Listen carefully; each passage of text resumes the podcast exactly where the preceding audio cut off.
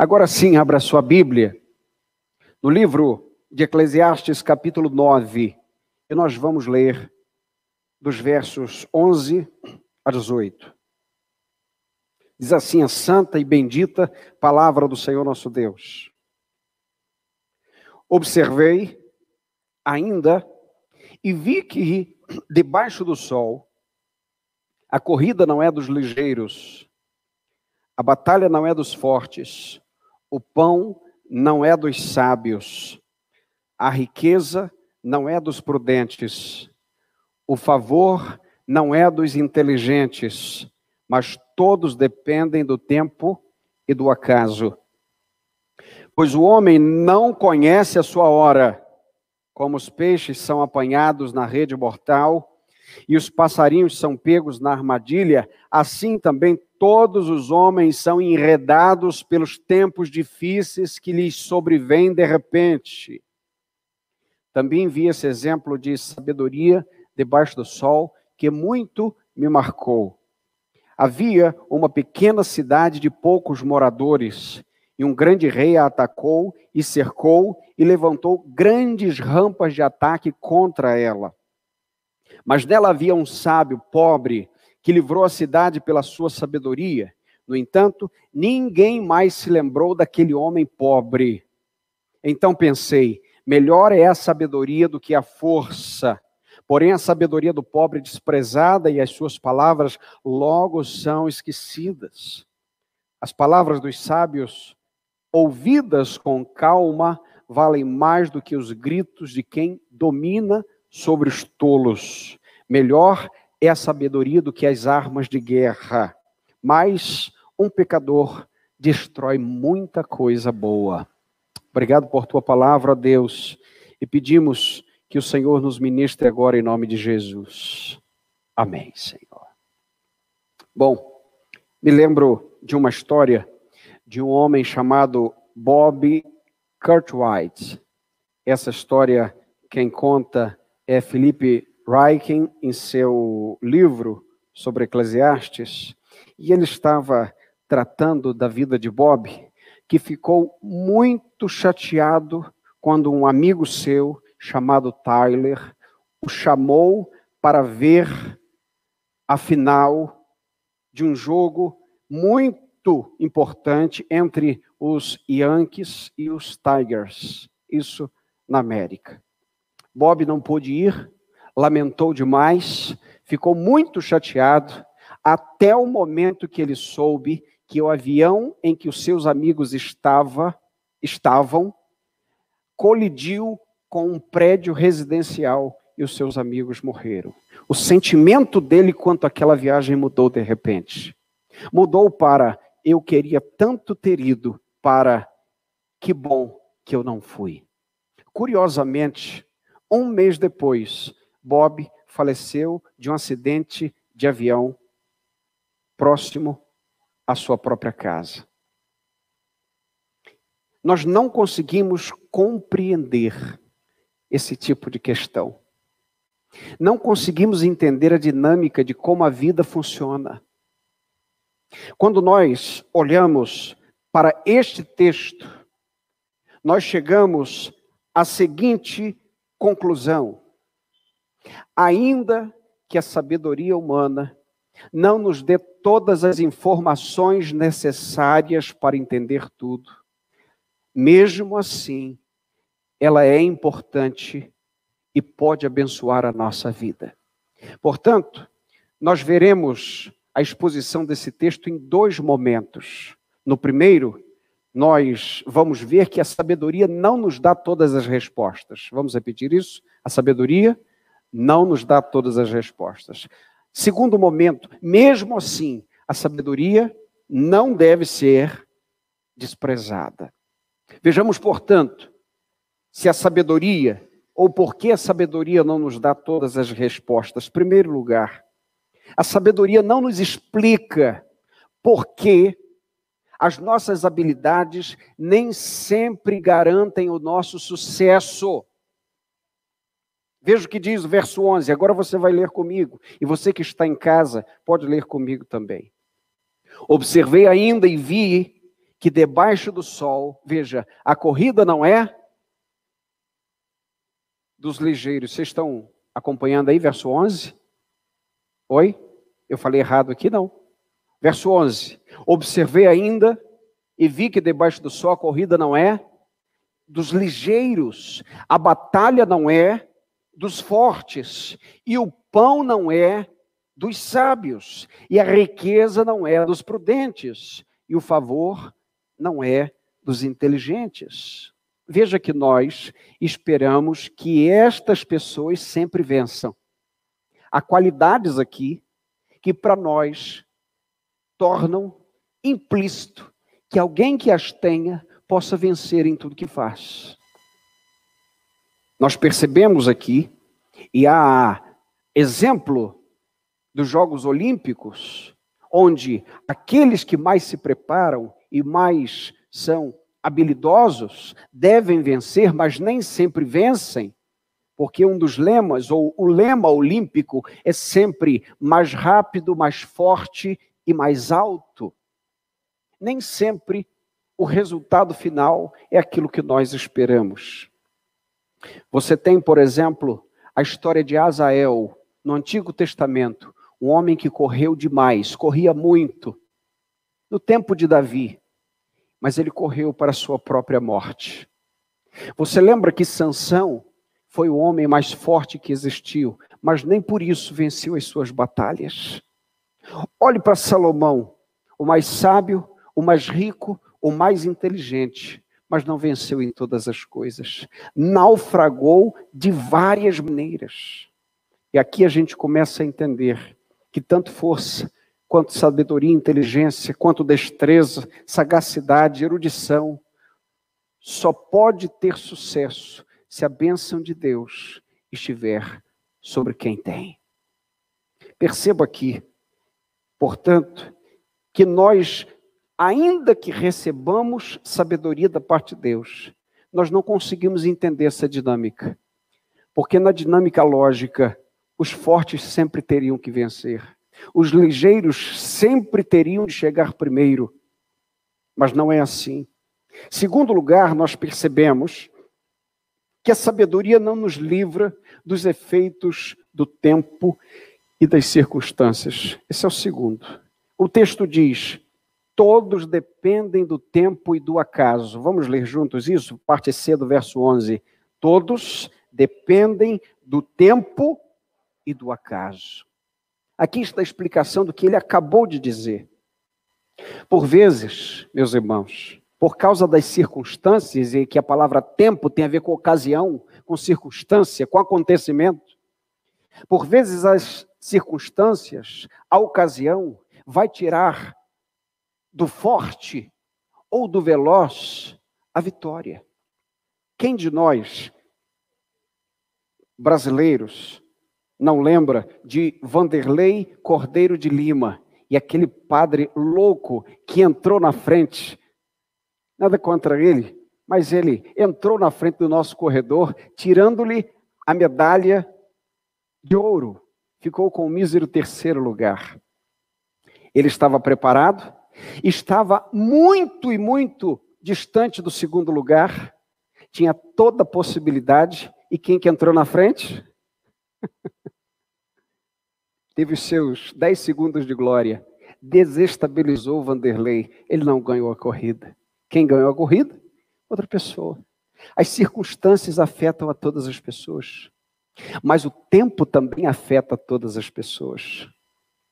Sim, é verdade que aqueles que, por condições mais avantajadas, conseguem retardar os efeitos do tempo na pele ou, quem sabe, no seu corpo, mantendo-se um pouco mais jovial por mais tempo.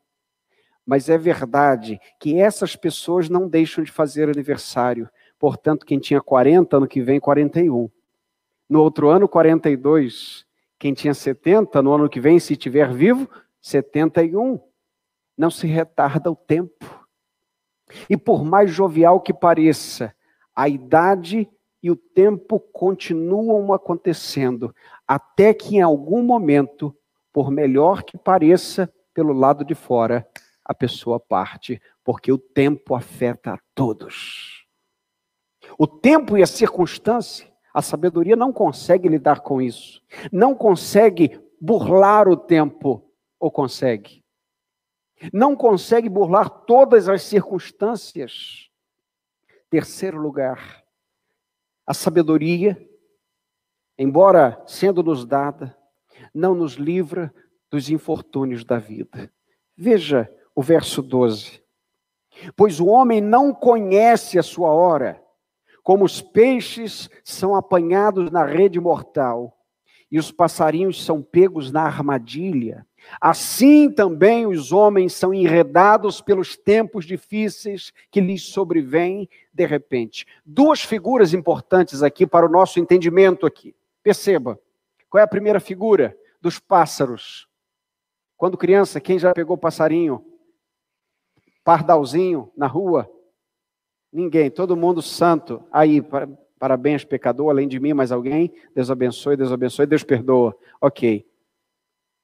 Tinha um negócio chamado visgo. O que, que era o visgo? Ninguém vai pegar pássaro, porque o uma briga, hein, gente? Tem que ser dentro da lei lá. Mas na nossa época, dia desses, eu era garoto, ainda não tinha isso. Passava visgo. E quando o pássaro posava ali, ele não conseguia mais sair. O pezinho ficava agarrado. A patinha dele não saía abaixo dali. A salpão. Um pouquinho de alpiste. Algum recipiente grande. Com um toco segurando. E vem um passarinho, toque, toque, toque, toque. Quando ele vai para debaixo do salpão, ele não sabia, mas nós estávamos aguardando enquanto ele degustasse prendê-lo. Essa é a primeira figura. A segunda figura é do peixe. Ele está dizendo aqui: o peixe olha o anzol, mas ele não sabe que é o anzol. Ele vê uma comidinha. Mas segurando essa comidinha, tem um anzol que vai acabar com a vida dele. Ele não sabe. Ele traga a comida, mas a comida está envolvendo o anzol. Não sabe a sua hora. Salomão está dizendo: olhe para como um pássaro é capturado e veja como um peixe morre. Assim são os homens, pois eles não conhecem a sua hora. Estamos indo para uma circunstância qualquer, mas nós não sabemos se vamos voltar da circunstância.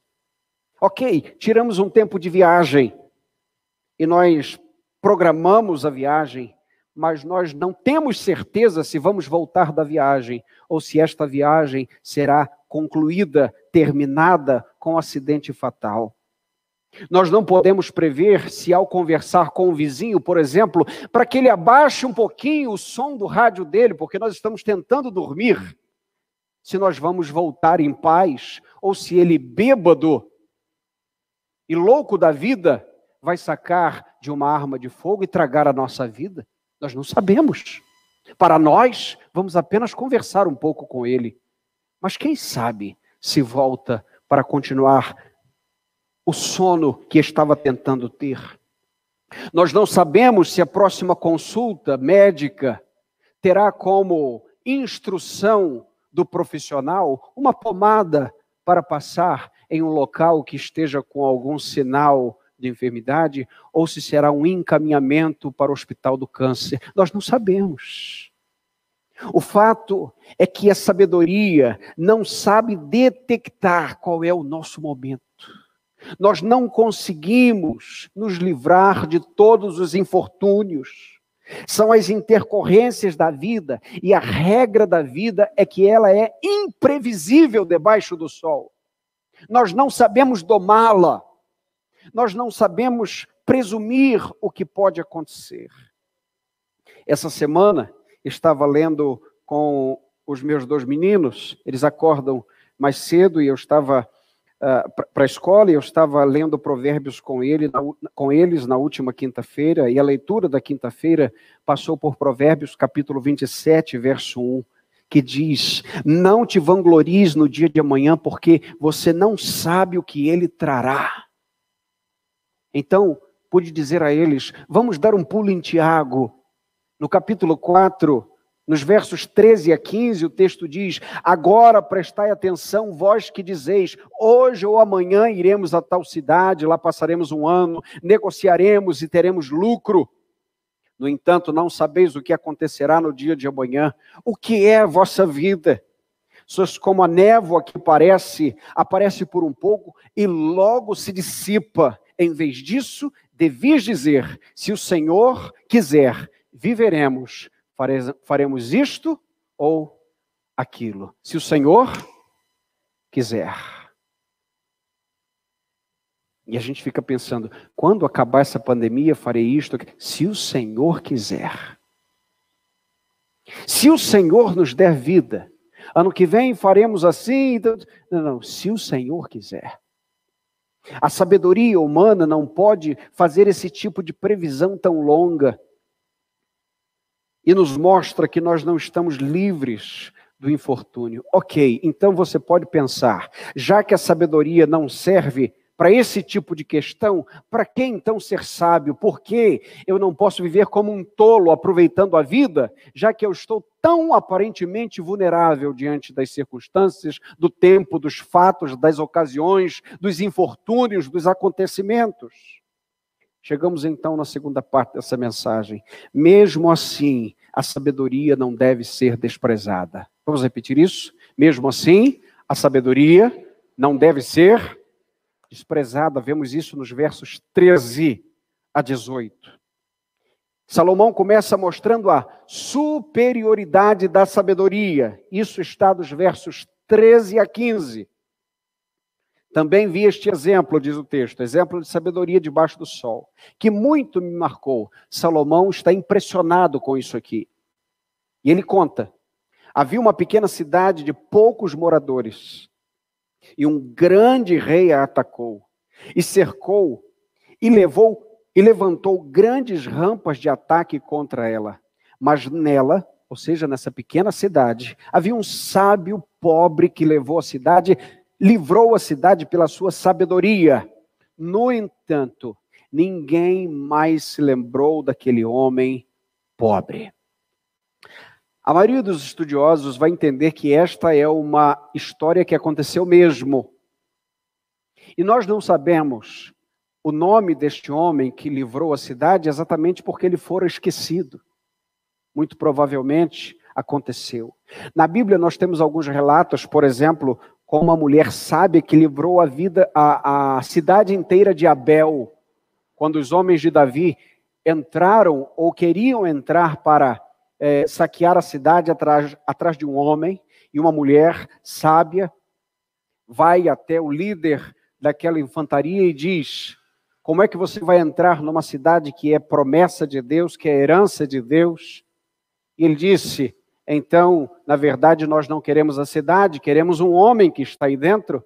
Então a mulher disse: Nós daremos a você a cabeça desse homem. E assim foi feito. A mulher comunica a todos os homens daquela cidade e aquele que estava sendo denunciado fora deposto, morto, e a cidade foi ah, livrada, digamos assim, daquele ah, acontecimento terrível.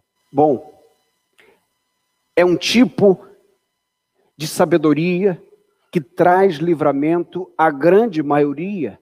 E nós percebemos aqui uma superioridade da sabedoria. A cidade já estava perdida e nós percebemos aqui algo importante. Sim, é verdade. Acabamos de ler há pouco: os fortes nem sempre vencem, os ligeiros nem sempre ganham a corrida. E nós podemos dizer, em alguma medida, graças a Deus por isso. Veja essa cidade. Se os fortes sempre vencessem, como seria essa cidade? O que aconteceria a ela? Agora olhe para a sua vida. Se os fortes sempre vencessem, você estaria de pé? Você não é o fraco a quem Deus tem sustentado? Não somos o povo fraco, a escória desse mundo, a quem Deus tem colocado a sua mão e fortalecido a cada dia? Não podemos dar graças a Deus, meus irmãos, por tudo aquilo que Deus tem feito por nós, mesmo diante das nossas debilidades? A segunda constatação aqui é que é muito importante que tenha no seio de um povo, em um ambiente, no meio de nós, pessoas que sejam sábias. Feliz é a igreja que tem pessoas sábias. Feliz é a cidade que tem pessoas sábias. Feliz é a família que tem gente sábia no seu meio. Feliz é a igreja que não só tem gente sábia no seu meio, mas tem um Deus sábio, santo e forte por ela. Percebemos aqui, meus irmãos, portanto, a superioridade da sabedoria, mesmo que esta sabedoria não nos dê todas as respostas, porque nós estamos debaixo do sol, não podemos entender tudo. Segundo lugar, Salomão mostra que a sabedoria é melhor que a força. Sabedoria é melhor que a força. Verso 16: Então pensei, melhor é a sabedoria do que a força. O que Salomão está dizendo aqui é: o cérebro é melhor do que o músculo, o discernimento é melhor do que a força física. Algum discernimento, meus irmãos, nos livra muito mais de, de, questões adversas do que a nossa própria força física. E quantos são aqueles que são tragados pela morte porque se sentiram fortes demais? Nós não podemos esquecer isso. A sabedoria é melhor do que a força, porque a sabedoria pode aumentar, mas a força sempre vai se esvaindo a cada ano que passa. Alguém vai ficando mais fraco, mas este mesmo que vai ficando mais fraco pode ficar mais sábio ao mesmo tempo. Perceba, terceiro lugar, a sabedoria é melhor que a tirania. Verso 17. As palavras dos sábios, ouvidas com calma, valem mais do que os gritos de quem domina sobre os tolos. E aqui o contraste é grande. Temos dois grupos. O primeiro grupo é de pessoas que ouvem com calma e quem ensina é um sábio. Pessoas calmas ouvindo um sábio. O segundo grupo é de pessoas tolas e quem ensina ensina aos gritos. Perceba aqui que o povo então corresponde exatamente a quem lhe ensina. Isso nos mostra também, meus irmãos, que as pessoas se ajuntam diante daquilo que desejam ouvir. É por isso que muitos, querendo a prosperidade como alvo e não a cruz, se amotinam e se ajuntam diante de falsos mestres que não pregam ao Cristo crucificado, mas as riquezas deste tempo. São tolos gritando, ensinando a tolos que ouvem. Percebemos aqui, em quarto lugar, que Salomão está dizendo que a sabedoria é melhor do que armas. Veja o verso 18, parte A. Melhor é a sabedoria do que armas de guerra.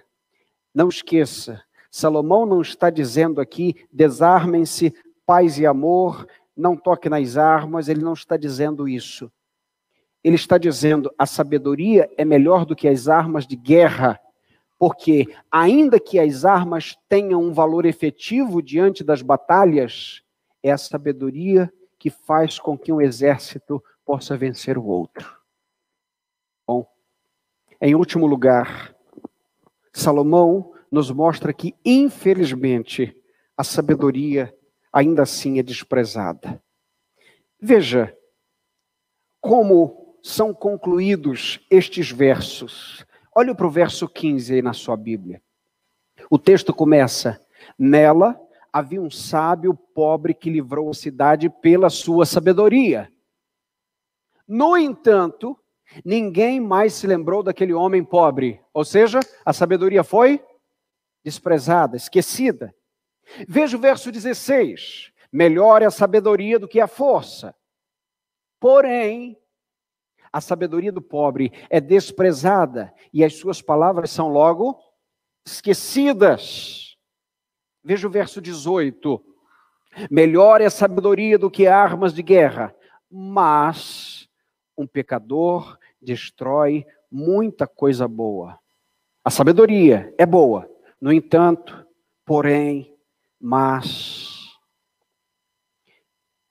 O que Salomão está dizendo aqui é sim, ela é boa, mas em muitos casos ela é deixada de lado. Quantas vezes nós queremos tomar uma decisão e nós achamos que já temos uma resposta. Não, não preciso orar, isso está límpido e claro, eu sei o que fazer. Vamos lá e fazemos. O que, que acontece, gente? É o projeto que tem tudo para dar errado, porque está tudo na cabeça, só não passou para o crivo da oração. Tem muita possibilidade de dar errado. E Deus é misericordioso e vai então te ajudando de alguma maneira a compreender isso. Perceba que no último momento, no texto do verso 18, na parte B, ele diz: melhor a sabedoria do que armas de guerra, mas um pecador destrói muita coisa boa. Vamos repetir isso aqui, importante. Mas um pecador destrói muita coisa boa. Tem um alerta aqui. Aliás, dois. Primeiro, a fama é transitória. Alguém vai lá, livra a cidade, é esquecido. Quem tem fama hoje, amanhã será esquecido. Segunda constatação importante aqui: o pecado é destrutivo. O pecado nunca constrói uma parede sequer. O pecado nunca construiu uma família. O pecado não constrói relacionamentos. O pecado só destrói. Perceba, um pecador pode destruir muita coisa boa. Como o pecado é destrutivo, meus irmãos. Alguém que é sábio faz um grande esforço para construir a sua família, leva anos para isso. Porém, alguém dominado pelo pecado pode destruir essa família em pouco tempo. Alguém que é sábio pode levar anos a fio para construir o seu patrimônio financeiro, mas alguém numa tolice, de repente vem e perde tudo. Leva-se anos para construir um ministério que seja sólido, mas por causa do pecado, em minutos e às vezes segundos, esse ministério pode ruir. O pecado tem um alto poder destrutivo. E Satanás está nos mostrando, e Salomão está nos mostrando que Satanás não brinca em serviço aqui. Ele está dizendo: alguém que não é dominado pela sabedoria, mas é dominado pelo pecado, pode destruir muita coisa boa que já esteja acontecendo. Bem, diante disso, quais são as aplicações para a nossa vida nessa noite? Eu trago duas para que possamos concluir essa noite tão especial de celebração ao nosso Deus. Primeira, cuidado com os extremos entre querer saber de tudo e não querer saber de mais nada. Ok, a sabedoria debaixo do sol tem um limite. Mas não significa que Deus não disponha tanta coisa para aprendermos aqui ainda sobre ele. Deuteronômio capítulo 29, verso 29 vai dizer: As coisas ocultas pertencem a Deus, mas as reveladas pertencem, ele deu aos homens para que ensinem a seus filhos. O que Deus nos deu para conhecermos, precisamos conhecer. De manhã estávamos falando daqueles que querem especular doutrinas tão secundárias ou coisas especulativas na área teológica, mas não conseguem dedicar ao coração as coisas centrais da fé.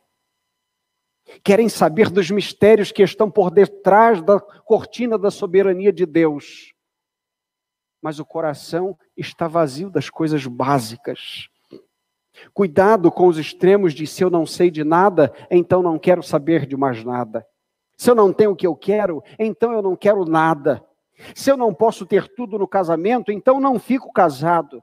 Se você não pode me dar um pouco de atenção, então sai da minha vida.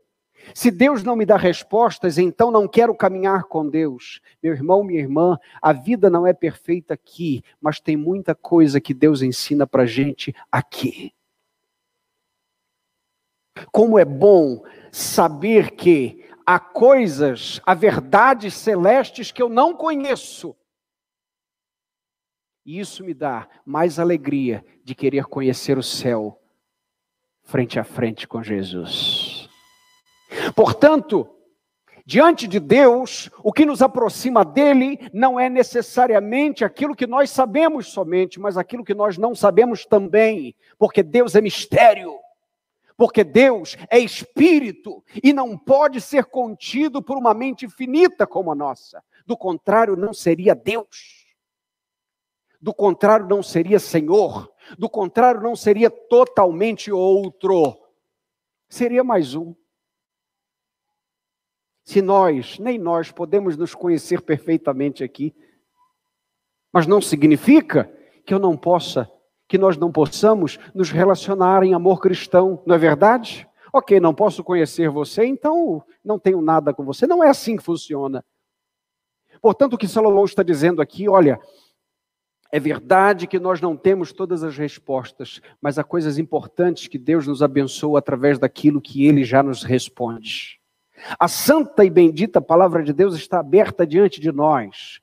Portanto, se você não sabe de tudo, queira saber de alguma coisa da parte de Deus. Se você não entende os mistérios de Deus, procure entender as coisas reveladas que Ele dá a você.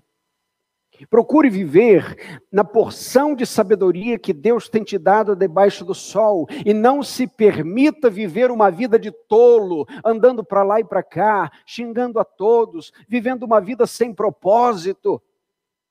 Absolutamente. A vida não é perfeita aqui, mas com a sabedoria de Deus podemos viver felizes mesmo diante dos infortúnios.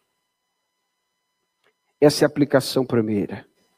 Segunda aplicação, e concluímos com essa. Igreja, olhemos para Cristo e a sabedoria do Evangelho. Olhemos para Cristo e a sabedoria do Evangelho, que é a mesma coisa. A sabedoria do Evangelho é Cristo. A história contada por Salomão não é uma história profética, mas é uma boa analogia da obra salvadora de Jesus Cristo. É verdade que a nossa sabedoria é limitada, mas nós temos uma sabedoria ilimitada diante de nós, que é a sabedoria do Evangelho.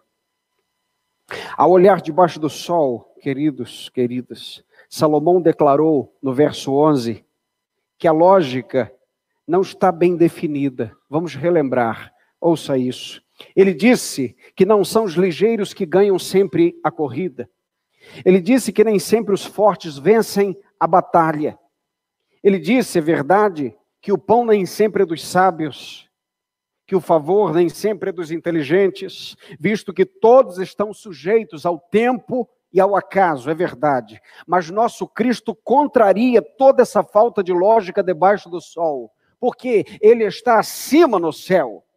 Ele é o ligeiro que vence a corrida. É o forte que vence a batalha, o sábio que concede o pão, o inteligente que nos concede o seu favor. É aquele que não está sujeito ao tempo, porque é eterno, e ele não está sujeito ao acaso, porque ele é soberano. O nosso Cristo é este aqui. Esta é a razão pelo qual Isaías está dizendo que ao mesmo tempo ele é o maravilhoso conselheiro. Por quê? Porque tem sabedoria infinita. Ele é o Deus forte porque tem força e poder sem igual na batalha.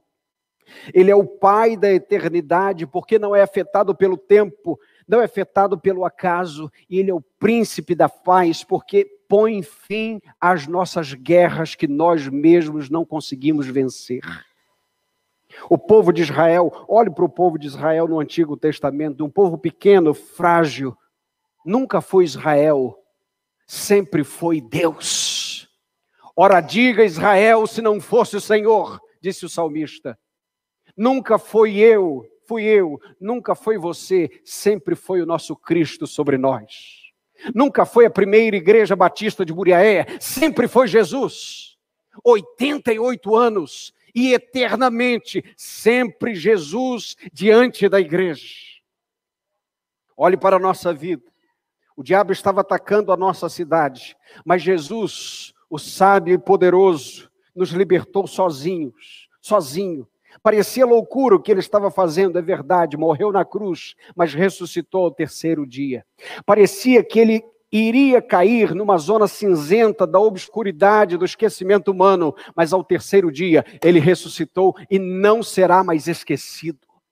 Sim, se fez pobre entre nós, mas ele é rico de glória e de majestade.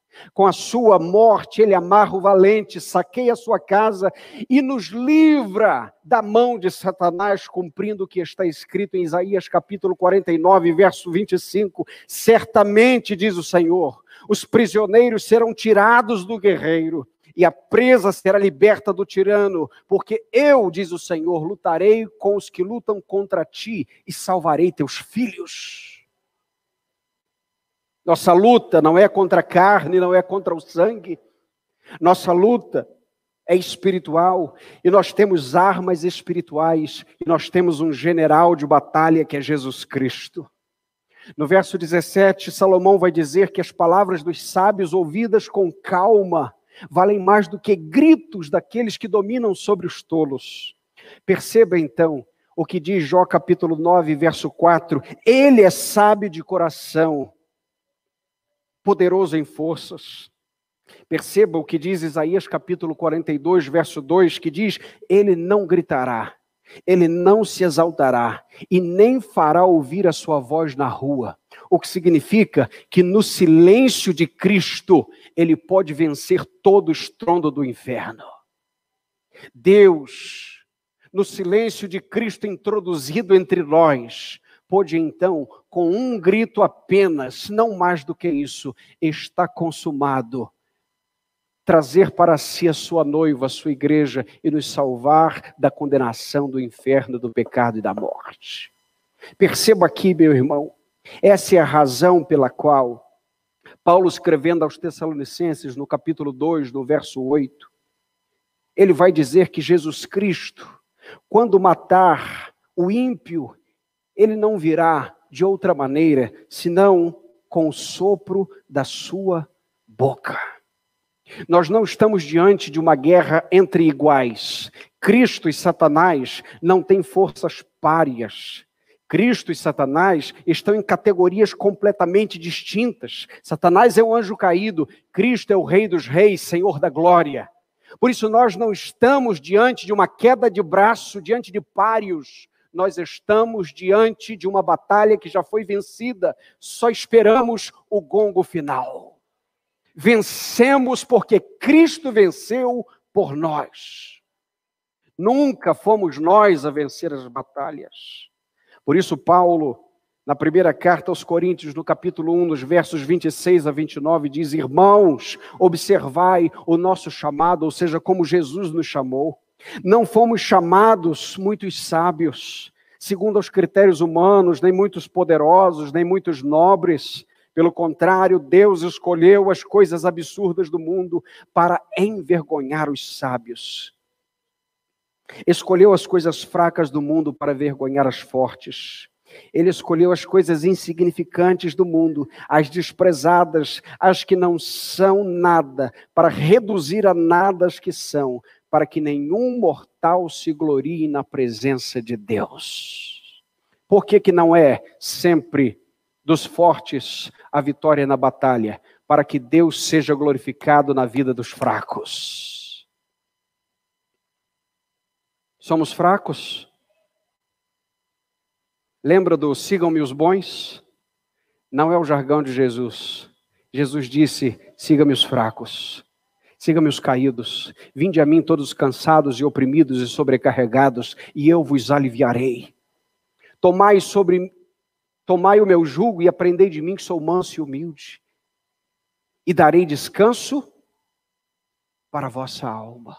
Perceba aqui, meu irmão, minha irmã, que podemos louvar a Deus, que a nossa vitória não tem a ver conosco que mais um aniversário da igreja dentro de uma pandemia não tem a ver conosco, tem a ver com o poder do Cristo a quem servimos. Amanhã, quando acordarmos para a batalha da vida, nós saberemos, estaremos de pé, porque as misericórdias do Senhor nos acordaram mais uma vez.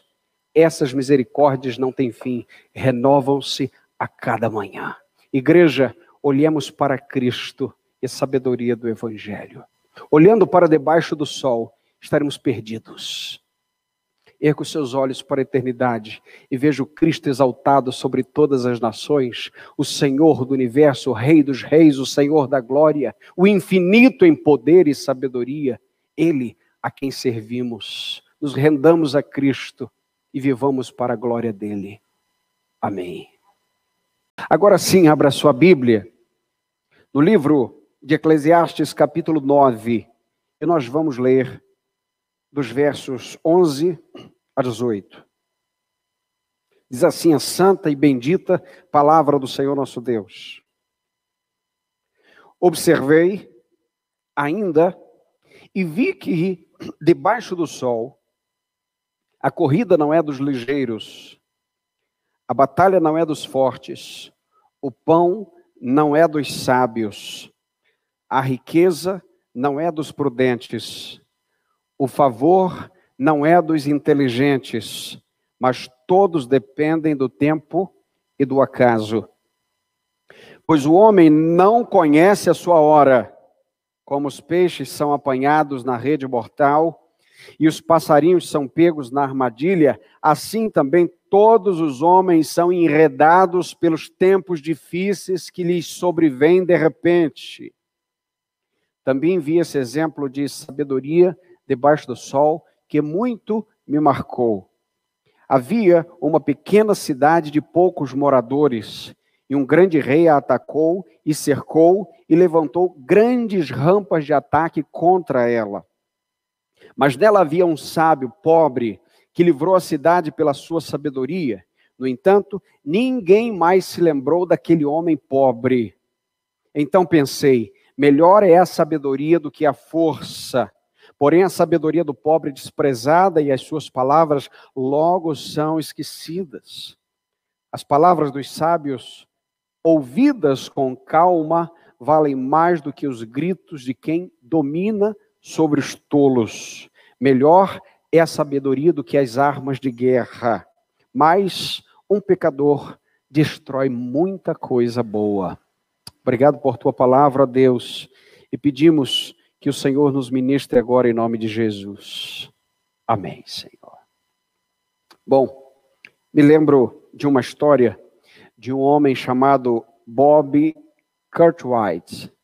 Essa história, quem conta é Felipe Reichen, em seu livro sobre Eclesiastes, e ele estava tratando da vida de Bob, que ficou muito chateado quando um amigo seu chamado Tyler, o chamou para ver a final de um jogo muito importante entre os Yankees e os Tigers, isso na América. Bob não pôde ir, lamentou demais, ficou muito chateado, até o momento que ele soube que o avião em que os seus amigos estava, estavam colidiu com um prédio residencial e os seus amigos morreram. O sentimento dele quanto àquela viagem mudou de repente. Mudou para eu queria tanto ter ido para que bom que eu não fui.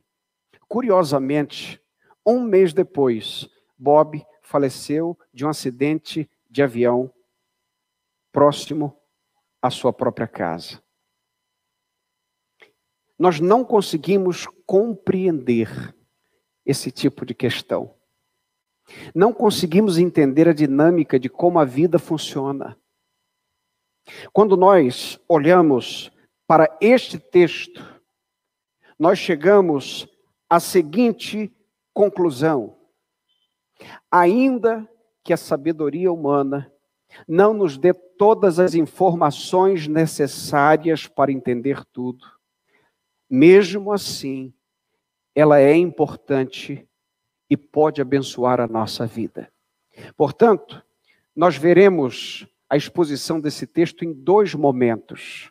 No primeiro, nós vamos ver que a sabedoria não nos dá todas as respostas. Vamos repetir isso? A sabedoria não nos dá todas as respostas. Segundo momento, mesmo assim, a sabedoria não deve ser desprezada. Vejamos, portanto, se a sabedoria, ou por que a sabedoria não nos dá todas as respostas. Primeiro lugar, a sabedoria não nos explica por que as nossas habilidades nem sempre garantem o nosso sucesso. Veja o que diz o verso 11. Agora você vai ler comigo. E você que está em casa, pode ler comigo também. Observei ainda e vi que debaixo do sol, veja, a corrida não é dos ligeiros. Vocês estão acompanhando aí, verso 11? Oi? Eu falei errado aqui? Não. Verso 11. Observei ainda e vi que debaixo do sol a corrida não é dos ligeiros, a batalha não é dos fortes, e o pão não é dos sábios, e a riqueza não é dos prudentes, e o favor não é dos inteligentes. Veja que nós esperamos que estas pessoas sempre vençam. Há qualidades aqui que para nós tornam implícito que alguém que as tenha possa vencer em tudo que faz. Nós percebemos aqui, e há exemplo dos Jogos Olímpicos, onde aqueles que mais se preparam e mais são habilidosos devem vencer, mas nem sempre vencem, porque um dos lemas, ou o lema olímpico, é sempre mais rápido, mais forte e mais alto. Nem sempre o resultado final é aquilo que nós esperamos. Você tem, por exemplo, a história de Azael, no Antigo Testamento, um homem que correu demais, corria muito, no tempo de Davi, mas ele correu para a sua própria morte. Você lembra que Sansão foi o homem mais forte que existiu, mas nem por isso venceu as suas batalhas. Olhe para Salomão, o mais sábio, o mais rico, o mais inteligente, mas não venceu em todas as coisas. Naufragou de várias maneiras.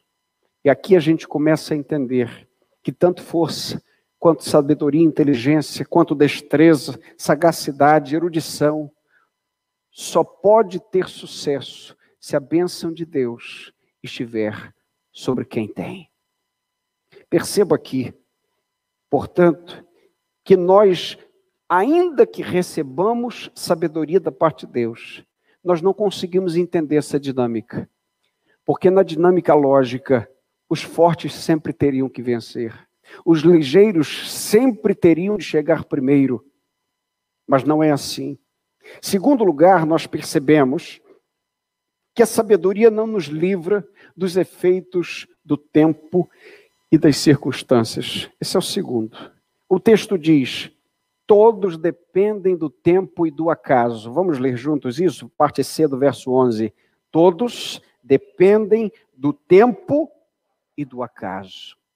Aqui está a explicação do que ele acabou de dizer.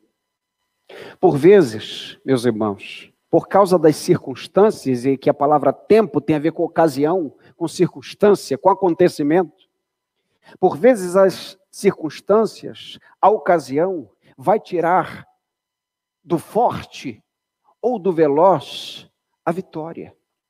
Quem de nós, brasileiros, não lembra de Vanderlei Cordeiro de Lima e aquele padre louco que entrou na frente?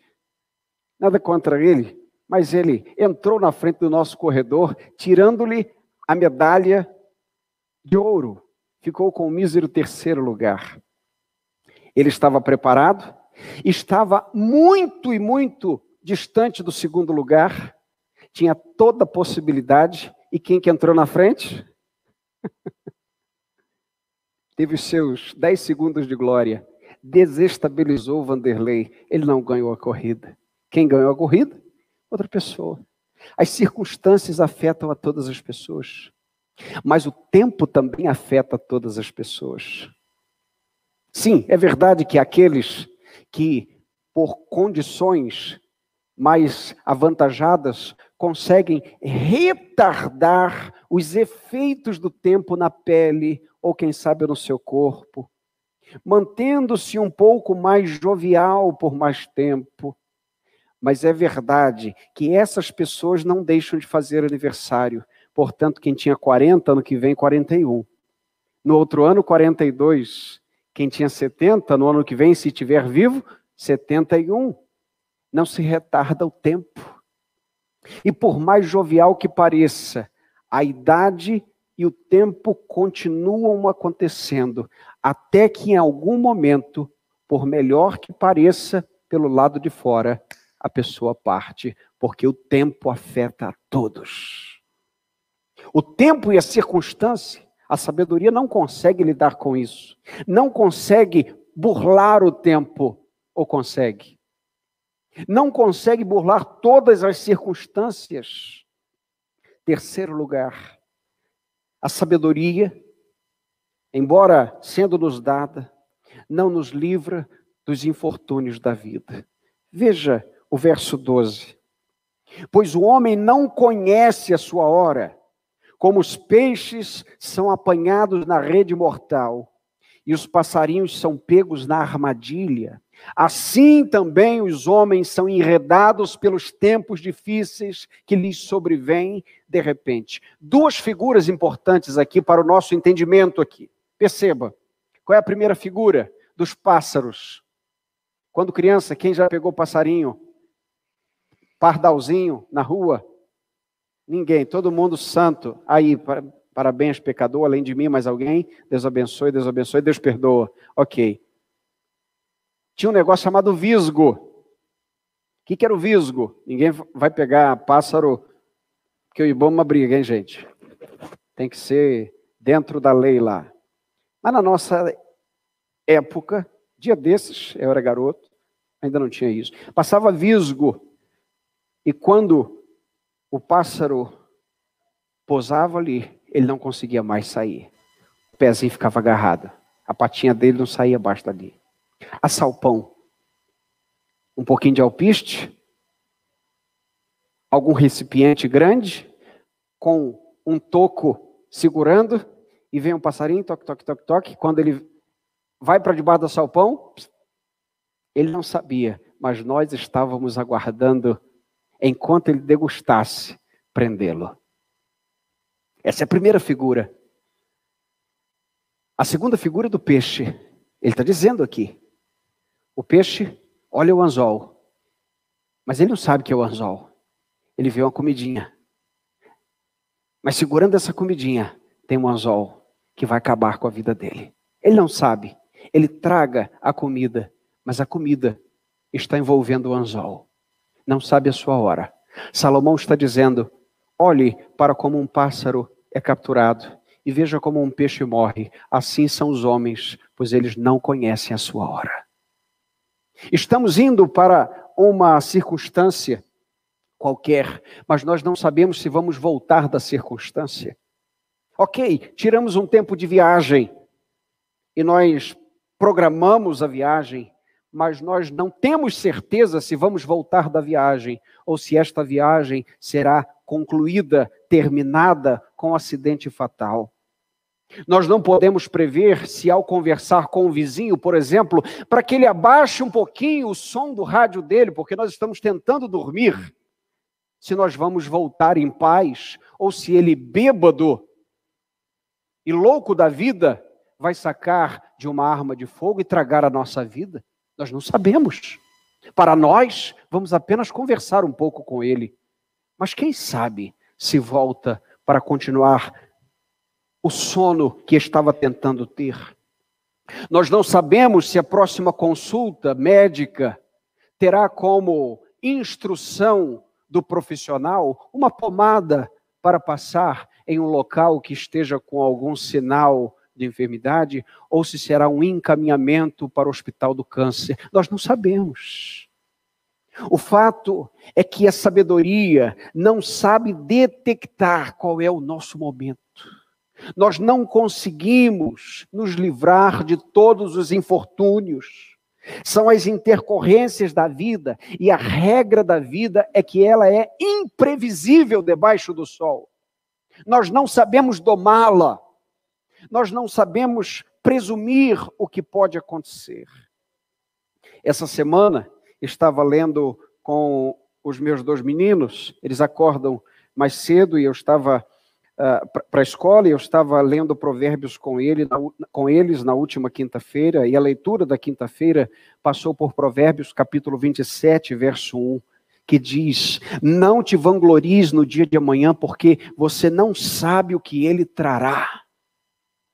Então, pude dizer a eles: Vamos dar um pulo em Tiago, no capítulo 4, nos versos 13 a 15, o texto diz: Agora prestai atenção, vós que dizeis, hoje ou amanhã iremos a tal cidade, lá passaremos um ano, negociaremos e teremos lucro. No entanto, não sabeis o que acontecerá no dia de amanhã. O que é a vossa vida? Sois como a névoa que parece, aparece por um pouco e logo se dissipa. Em vez disso, devias dizer: se o Senhor quiser, viveremos, faremos isto ou aquilo. Se o Senhor quiser. E a gente fica pensando, quando acabar essa pandemia, farei isto. Se o Senhor quiser. Se o Senhor nos der vida, ano que vem faremos assim. Então, não, não, se o Senhor quiser. A sabedoria humana não pode fazer esse tipo de previsão tão longa. E nos mostra que nós não estamos livres do infortúnio. Ok, então você pode pensar, já que a sabedoria não serve para esse tipo de questão, para que então ser sábio? Por que eu não posso viver como um tolo aproveitando a vida, já que eu estou tão aparentemente vulnerável diante das circunstâncias, do tempo, dos fatos, das ocasiões, dos infortúnios, dos acontecimentos? Chegamos então na segunda parte dessa mensagem. Mesmo assim, a sabedoria não deve ser desprezada. Vamos repetir isso? Mesmo assim, a sabedoria não deve ser desprezada. Vemos isso nos versos 13 a 18. Salomão começa mostrando a superioridade da sabedoria. Isso está dos versos 13 a 15. Também vi este exemplo, diz o texto, exemplo de sabedoria debaixo do sol, que muito me marcou. Salomão está impressionado com isso aqui. E ele conta: havia uma pequena cidade de poucos moradores, e um grande rei a atacou, e cercou, e levou e levantou grandes rampas de ataque contra ela. Mas nela, ou seja, nessa pequena cidade, havia um sábio pobre que levou a cidade, livrou a cidade pela sua sabedoria. No entanto, ninguém mais se lembrou daquele homem pobre. A maioria dos estudiosos vai entender que esta é uma história que aconteceu mesmo. E nós não sabemos o nome deste homem que livrou a cidade exatamente porque ele fora esquecido. Muito provavelmente aconteceu. Na Bíblia nós temos alguns relatos, por exemplo, com uma mulher sábia que livrou a vida, a, a cidade inteira de Abel, quando os homens de Davi entraram ou queriam entrar para é, saquear a cidade atrás, atrás de um homem e uma mulher sábia vai até o líder daquela infantaria e diz: Como é que você vai entrar numa cidade que é promessa de Deus, que é herança de Deus? E ele disse: Então, na verdade, nós não queremos a cidade, queremos um homem que está aí dentro. Então a mulher disse: Nós daremos a você a cabeça desse homem. E assim foi feito. A mulher comunica a todos os homens daquela cidade e aquele que estava sendo denunciado fora deposto, morto, e a cidade foi ah, livrada, digamos assim, daquele ah, acontecimento terrível. Bom, é um tipo de sabedoria que traz livramento à grande maioria. E nós percebemos aqui uma superioridade da sabedoria. A cidade já estava perdida e nós percebemos aqui algo importante. Sim, é verdade. Acabamos de ler há pouco: os fortes nem sempre vencem, os ligeiros nem sempre ganham a corrida. E nós podemos dizer, em alguma medida, graças a Deus por isso. Veja essa cidade. Se os fortes sempre vencessem, como seria essa cidade? O que aconteceria a ela? Agora olhe para a sua vida. Se os fortes sempre vencessem, você estaria de pé? Você não é o fraco a quem Deus tem sustentado? Não somos o povo fraco a escória desse mundo, a quem Deus tem colocado a sua mão e fortalecido a cada dia? Não podemos dar graças a Deus, meus irmãos, por tudo aquilo que Deus tem feito por nós, mesmo diante das nossas debilidades? A segunda constatação aqui é que é muito importante que tenha no seio de um povo, em um ambiente, no meio de nós, pessoas que sejam sábias. Feliz é a igreja que tem pessoas sábias. Feliz é a cidade que tem pessoas sábias. Feliz é a família que tem gente sábia no seu meio. Feliz é a igreja que não só tem gente sábia no seu meio, mas tem um Deus sábio, santo e forte por ela. Percebemos aqui, meus irmãos, portanto, a superioridade da sabedoria, mesmo que esta sabedoria não nos dê todas as respostas, porque nós estamos debaixo do sol, não podemos entender tudo. Segundo lugar, Salomão mostra que a sabedoria é melhor que a força. Sabedoria é melhor que a força. Verso 16: Então pensei, Melhor é a sabedoria do que a força. O que Salomão está dizendo aqui é: o cérebro é melhor do que o músculo, o discernimento é melhor do que a força física. Algum discernimento, meus irmãos, nos livra muito mais de, de questões adversas do que a nossa própria força física.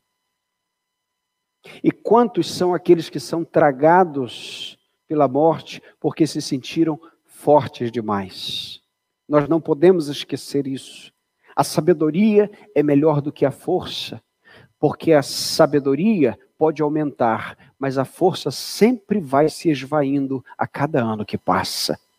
Alguém vai ficando mais fraco, mas este mesmo que vai ficando mais fraco pode ficar mais sábio ao mesmo tempo. Perceba, Terceiro lugar, a sabedoria é melhor que a tirania. Verso 17.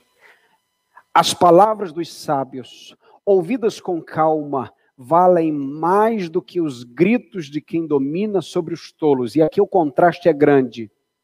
Temos dois grupos. O primeiro grupo é de pessoas que ouvem com calma e quem ensina é um sábio pessoas calmas ouvindo um sábio. O segundo grupo é de pessoas tolas e quem ensina, ensina aos gritos.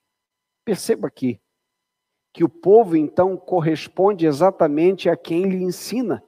Isso nos mostra também, meus irmãos, que as pessoas se ajuntam diante daquilo que desejam ouvir. É por isso que muitos, querendo a prosperidade como alvo e não a cruz, se amotinam e se ajuntam diante de falsos mestres que não pregam ao Cristo crucificado, mas as riquezas deste tempo. São tolos gritando, ensinando a tolos que ouvem.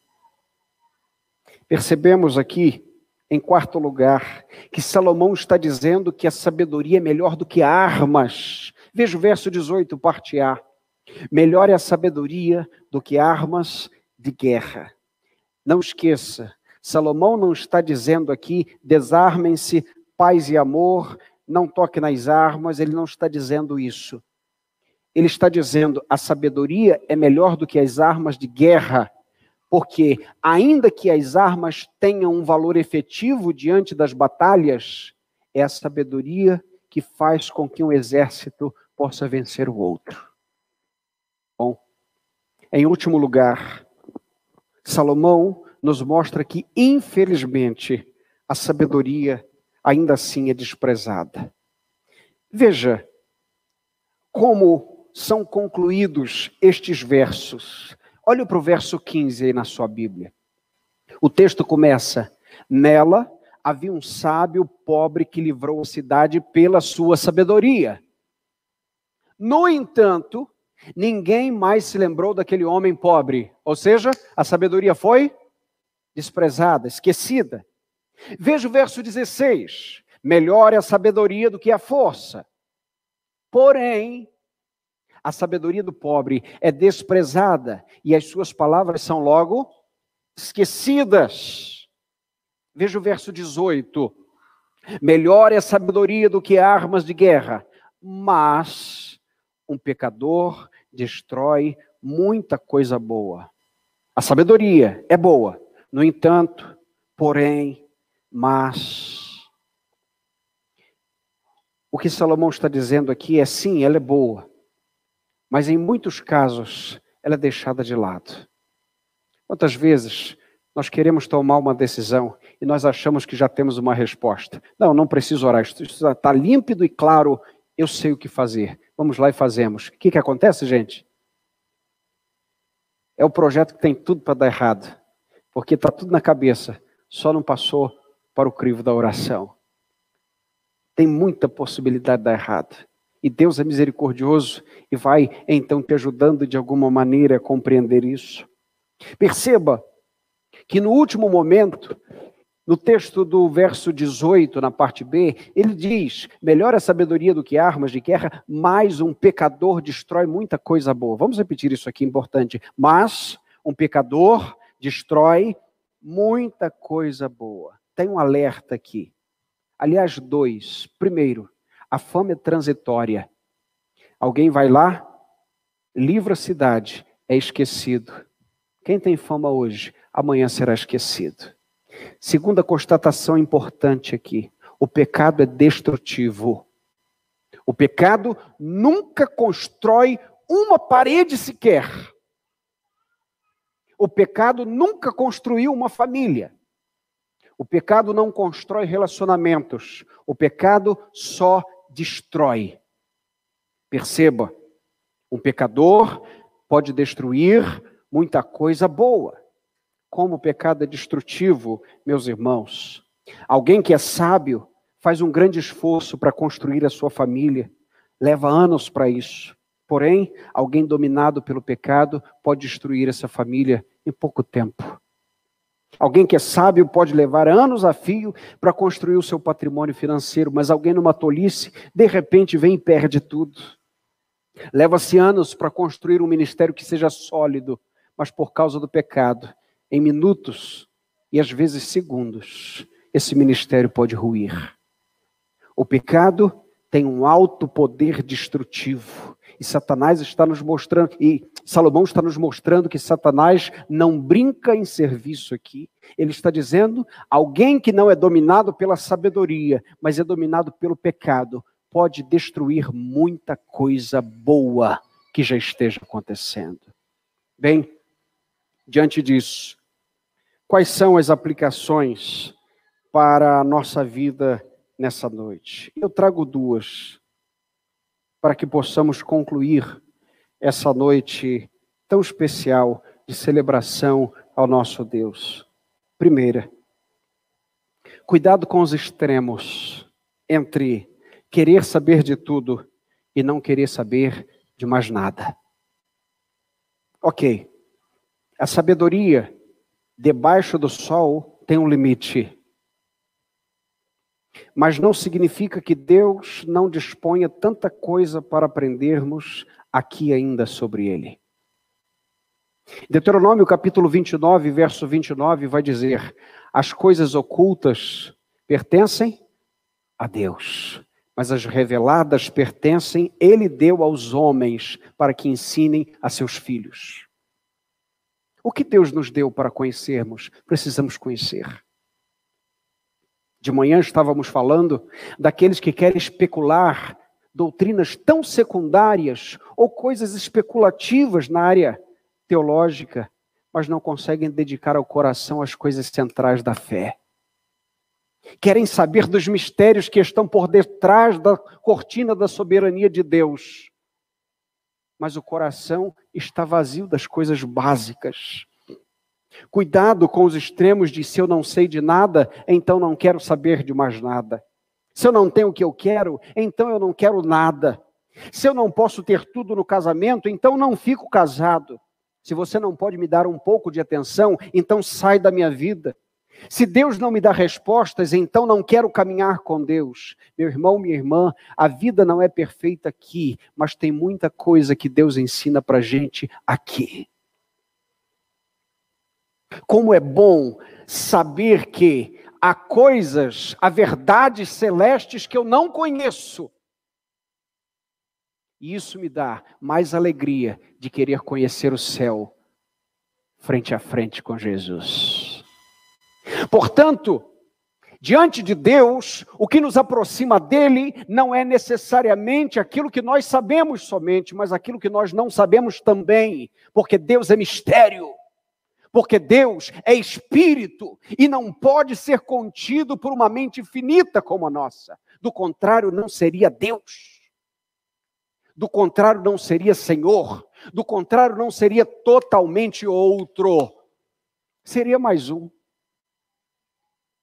Se nós, nem nós, podemos nos conhecer perfeitamente aqui, mas não significa que eu não possa, que nós não possamos nos relacionar em amor cristão, não é verdade? Ok, não posso conhecer você, então não tenho nada com você. Não é assim que funciona.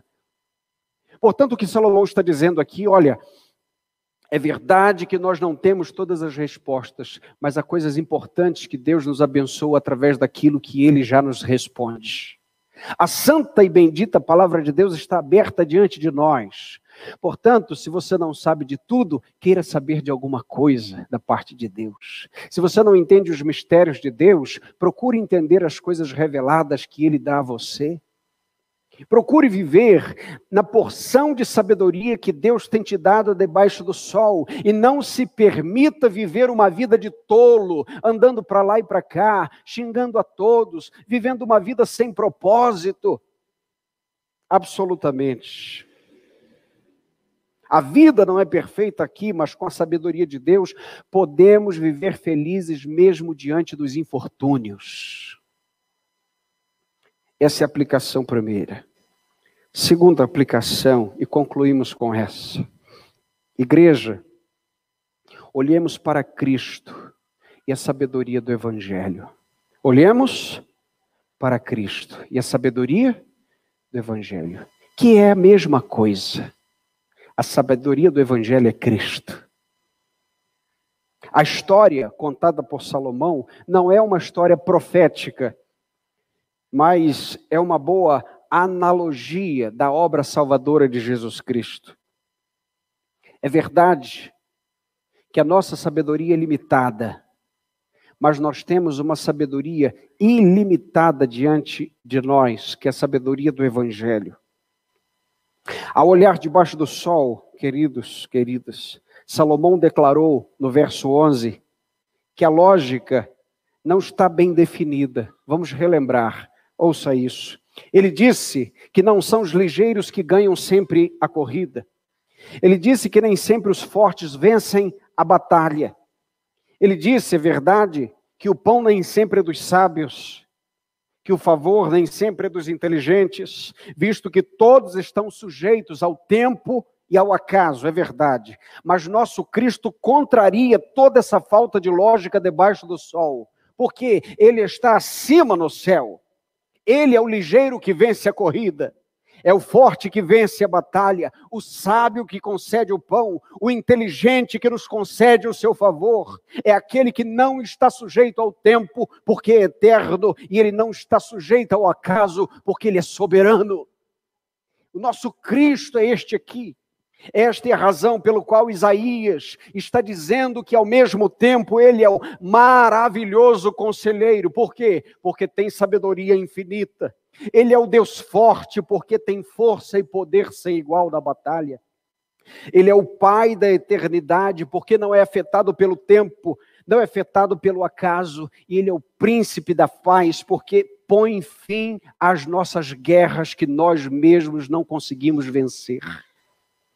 O povo de Israel, olhe para o povo de Israel no Antigo Testamento, um povo pequeno, frágil, nunca foi Israel, sempre foi Deus. Ora, diga Israel se não fosse o Senhor, disse o salmista. Nunca foi eu, fui eu, nunca foi você, sempre foi o nosso Cristo sobre nós. Nunca foi a primeira igreja batista de Muriaé, sempre foi Jesus. 88 anos, e eternamente, sempre Jesus diante da igreja. Olhe para a nossa vida. O diabo estava atacando a nossa cidade, mas Jesus, o sábio e poderoso, nos libertou sozinhos, sozinho. Parecia loucura o que ele estava fazendo, é verdade, morreu na cruz, mas ressuscitou ao terceiro dia. Parecia que ele iria cair numa zona cinzenta da obscuridade, do esquecimento humano, mas ao terceiro dia ele ressuscitou e não será mais esquecido. Sim, se fez pobre entre nós, mas ele é rico de glória e de majestade. Com a sua morte, ele amarra o valente, saqueia a sua casa e nos livra da mão de Satanás, cumprindo o que está escrito em Isaías capítulo 49, verso 25. Certamente, diz o Senhor, os prisioneiros serão tirados do guerreiro e a presa será liberta do tirano, porque eu, diz o Senhor, lutarei com os que lutam contra ti e salvarei teus filhos. Nossa luta não é contra a carne, não é contra o sangue. Nossa luta é espiritual e nós temos armas espirituais e nós temos um general de batalha que é Jesus Cristo. No verso 17, Salomão vai dizer que as palavras dos sábios ouvidas com calma valem mais do que gritos daqueles que dominam sobre os tolos. Perceba então o que diz Jó capítulo 9, verso 4: Ele é sábio de coração poderoso em forças. Perceba o que diz Isaías capítulo 42, verso 2, que diz: Ele não gritará, ele não se exaltará e nem fará ouvir a sua voz na rua. O que significa que no silêncio de Cristo ele pode vencer todo o estrondo do inferno. Deus, no silêncio de Cristo introduzido entre nós, pôde então, com um grito apenas, não mais do que isso, está consumado, trazer para si a sua noiva, a sua igreja e nos salvar da condenação do inferno, do pecado e da morte. Perceba aqui, meu irmão, essa é a razão pela qual Paulo, escrevendo aos Tessalonicenses, no capítulo 2, no verso 8, ele vai dizer que Jesus Cristo, quando matar o ímpio ele não virá de outra maneira senão com o sopro da sua boca. Nós não estamos diante de uma guerra entre iguais. Cristo e Satanás não têm forças párias. Cristo e Satanás estão em categorias completamente distintas. Satanás é o anjo caído, Cristo é o Rei dos Reis, Senhor da glória. Por isso, nós não estamos diante de uma queda de braço, diante de páreos, nós estamos diante de uma batalha que já foi vencida, só esperamos o gongo final. Vencemos porque Cristo venceu por nós. Nunca fomos nós a vencer as batalhas. Por isso, Paulo, na primeira carta aos Coríntios, no capítulo 1, nos versos 26 a 29, diz: Irmãos, observai o nosso chamado, ou seja, como Jesus nos chamou. Não fomos chamados muitos sábios, segundo os critérios humanos, nem muitos poderosos, nem muitos nobres. Pelo contrário, Deus escolheu as coisas absurdas do mundo para envergonhar os sábios. Escolheu as coisas fracas do mundo para vergonhar as fortes. Ele escolheu as coisas insignificantes do mundo, as desprezadas, as que não são nada, para reduzir a nada as que são, para que nenhum mortal se glorie na presença de Deus. Por que, que não é sempre dos fortes a vitória na batalha? Para que Deus seja glorificado na vida dos fracos. Somos fracos? Lembra do sigam-me os bons? Não é o jargão de Jesus. Jesus disse: siga-me os fracos. Siga-me os caídos, vinde a mim todos cansados e oprimidos e sobrecarregados, e eu vos aliviarei. Tomai sobre tomai o meu jugo e aprendei de mim que sou manso e humilde, e darei descanso para a vossa alma. Perceba aqui, meu irmão, minha irmã, que podemos louvar a Deus, que a nossa vitória não tem a ver conosco, que mais um aniversário da igreja dentro de uma pandemia não tem a ver conosco, tem a ver com o poder do Cristo a quem servimos. Amanhã, quando acordarmos para a batalha da vida, nós saberemos, estaremos de pé, porque as misericórdias do Senhor nos acordaram mais uma vez. Essas misericórdias não têm fim, renovam-se a cada manhã. Igreja, olhemos para Cristo e a sabedoria do Evangelho olhando para debaixo do sol, estaremos perdidos. Erga os seus olhos para a eternidade e veja o Cristo exaltado sobre todas as nações, o Senhor do universo, o Rei dos reis, o Senhor da glória, o infinito em poder e sabedoria, Ele a quem servimos. Nos rendamos a Cristo e vivamos para a glória dele. Amém. Agora sim, abra sua Bíblia no livro de Eclesiastes, capítulo 9, e nós vamos ler dos versos 11 a 18. Diz assim a santa e bendita palavra do Senhor nosso Deus.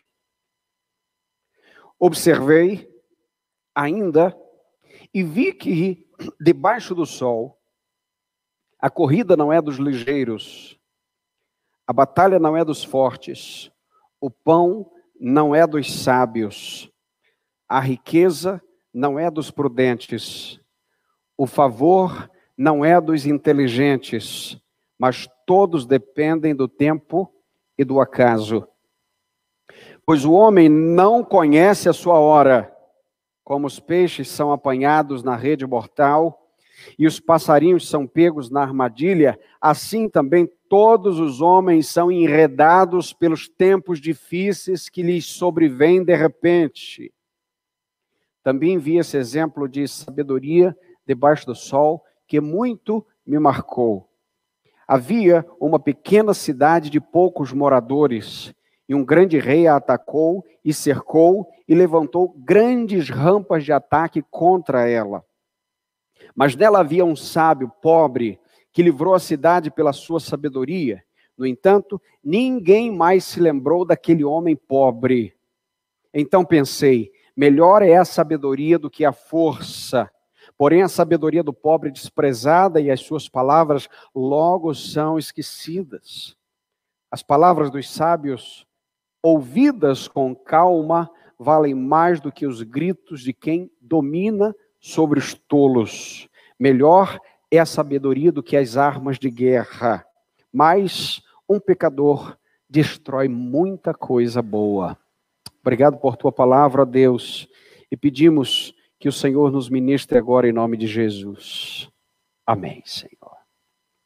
Bom, me lembro de uma história de um homem chamado Bob Cartwright.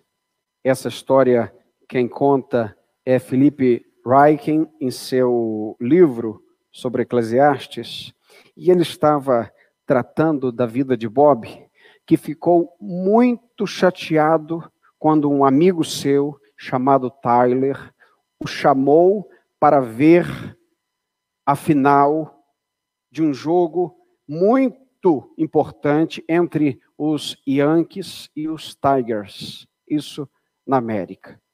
Bob não pôde ir, lamentou demais, ficou muito chateado, até o momento que ele soube que o avião em que os seus amigos estava, estavam colidiu com um prédio residencial e os seus amigos morreram.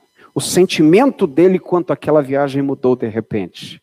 Mudou para eu queria tanto ter ido para que bom que eu não fui. Curiosamente, um mês depois, Bob faleceu de um acidente de avião próximo à sua própria casa. Nós não conseguimos compreender esse tipo de questão. Não conseguimos entender a dinâmica de como a vida funciona.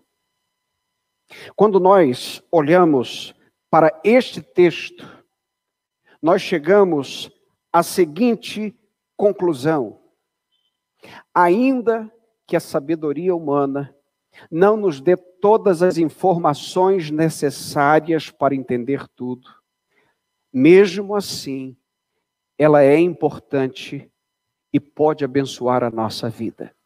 Portanto, nós veremos a exposição desse texto em dois momentos. No primeiro, nós vamos ver que a sabedoria não nos dá todas as respostas. Vamos repetir isso? A sabedoria não nos dá todas as respostas.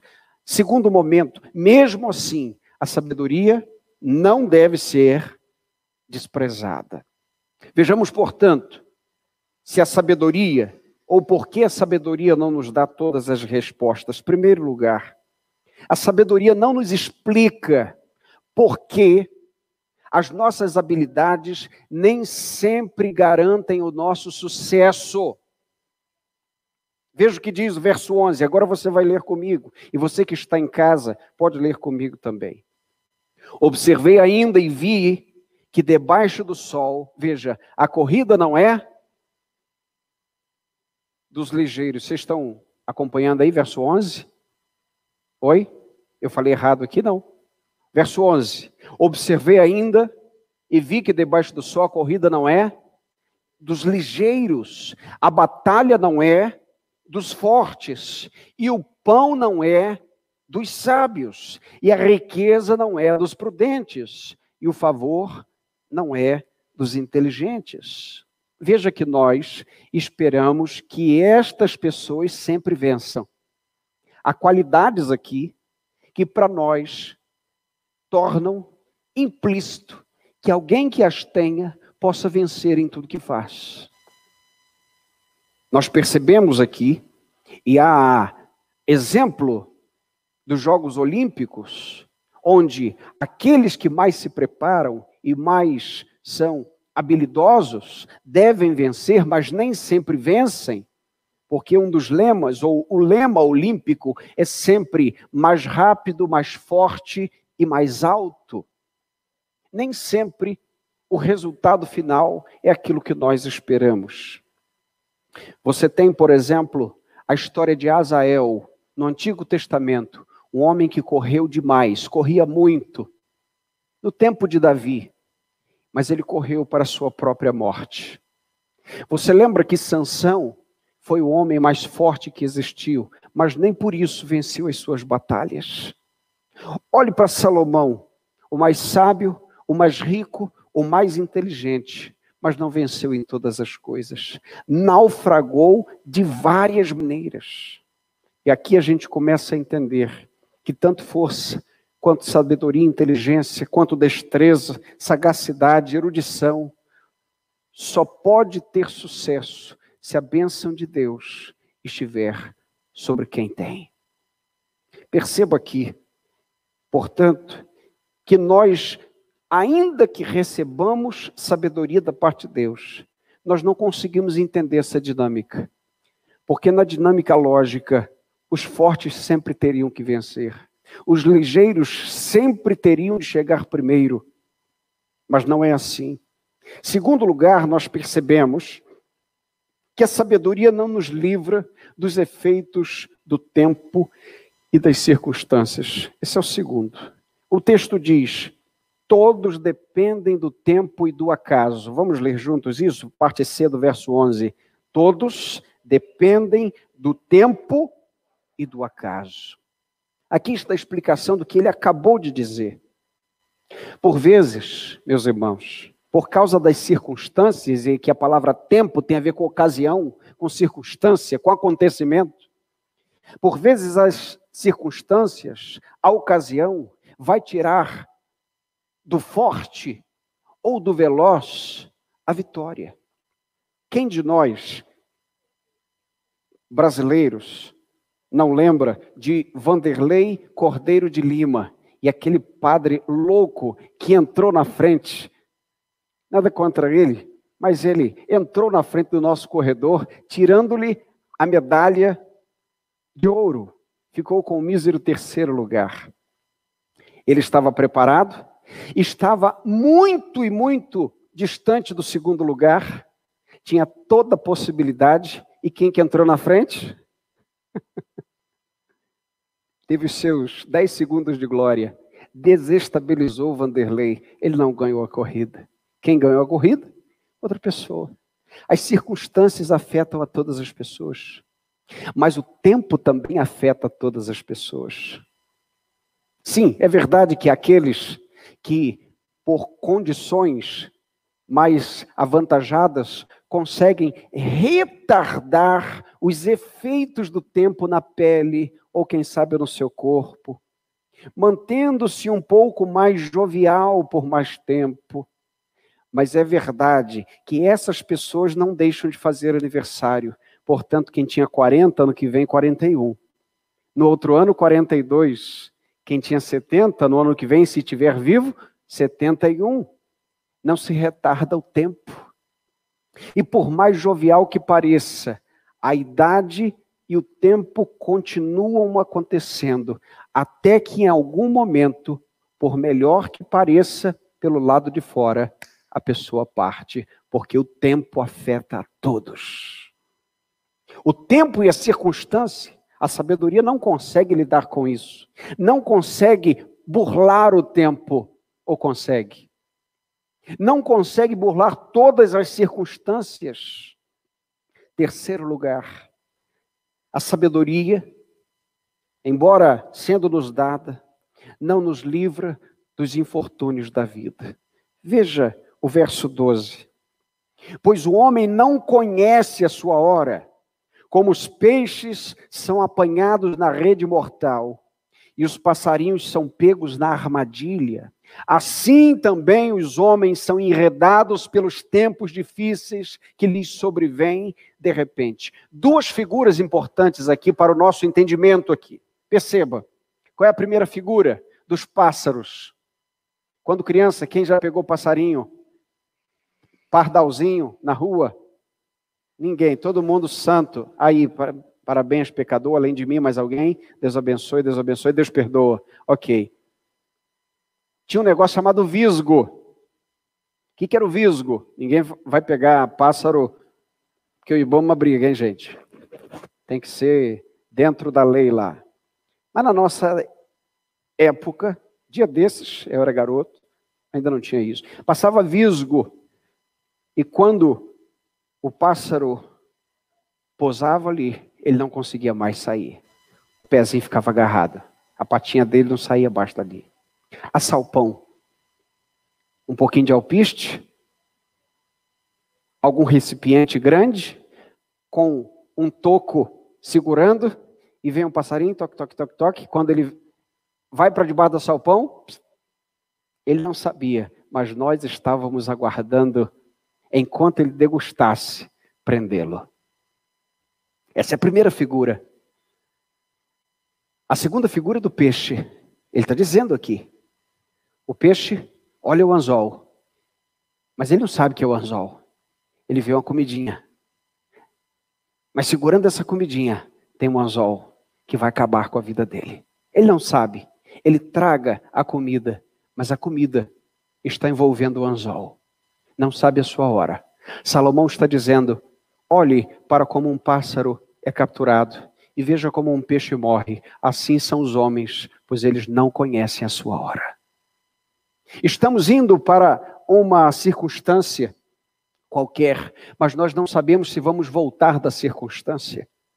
Ok, tiramos um tempo de viagem e nós programamos a viagem, mas nós não temos certeza se vamos voltar da viagem ou se esta viagem será concluída, terminada com um acidente fatal.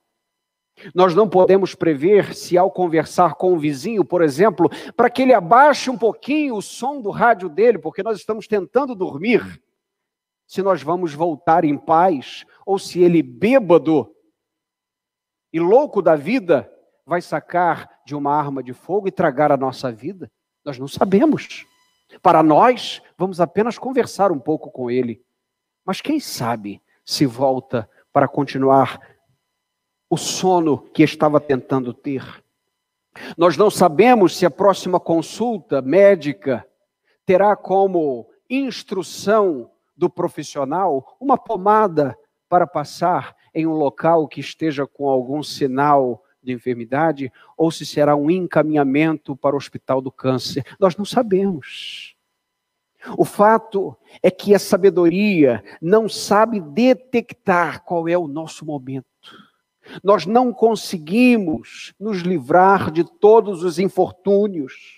São as intercorrências da vida, e a regra da vida é que ela é imprevisível debaixo do sol. Nós não sabemos domá-la nós não sabemos presumir o que pode acontecer.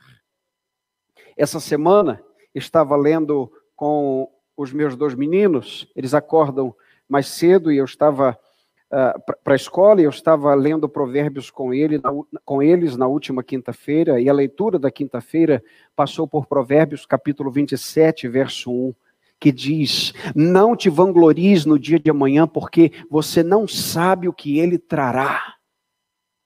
Então, pude dizer a eles: Vamos dar um pulo em Tiago, no capítulo 4, nos versos 13 a 15, o texto diz: Agora prestai atenção, vós que dizeis, hoje ou amanhã iremos a tal cidade, lá passaremos um ano, negociaremos e teremos lucro.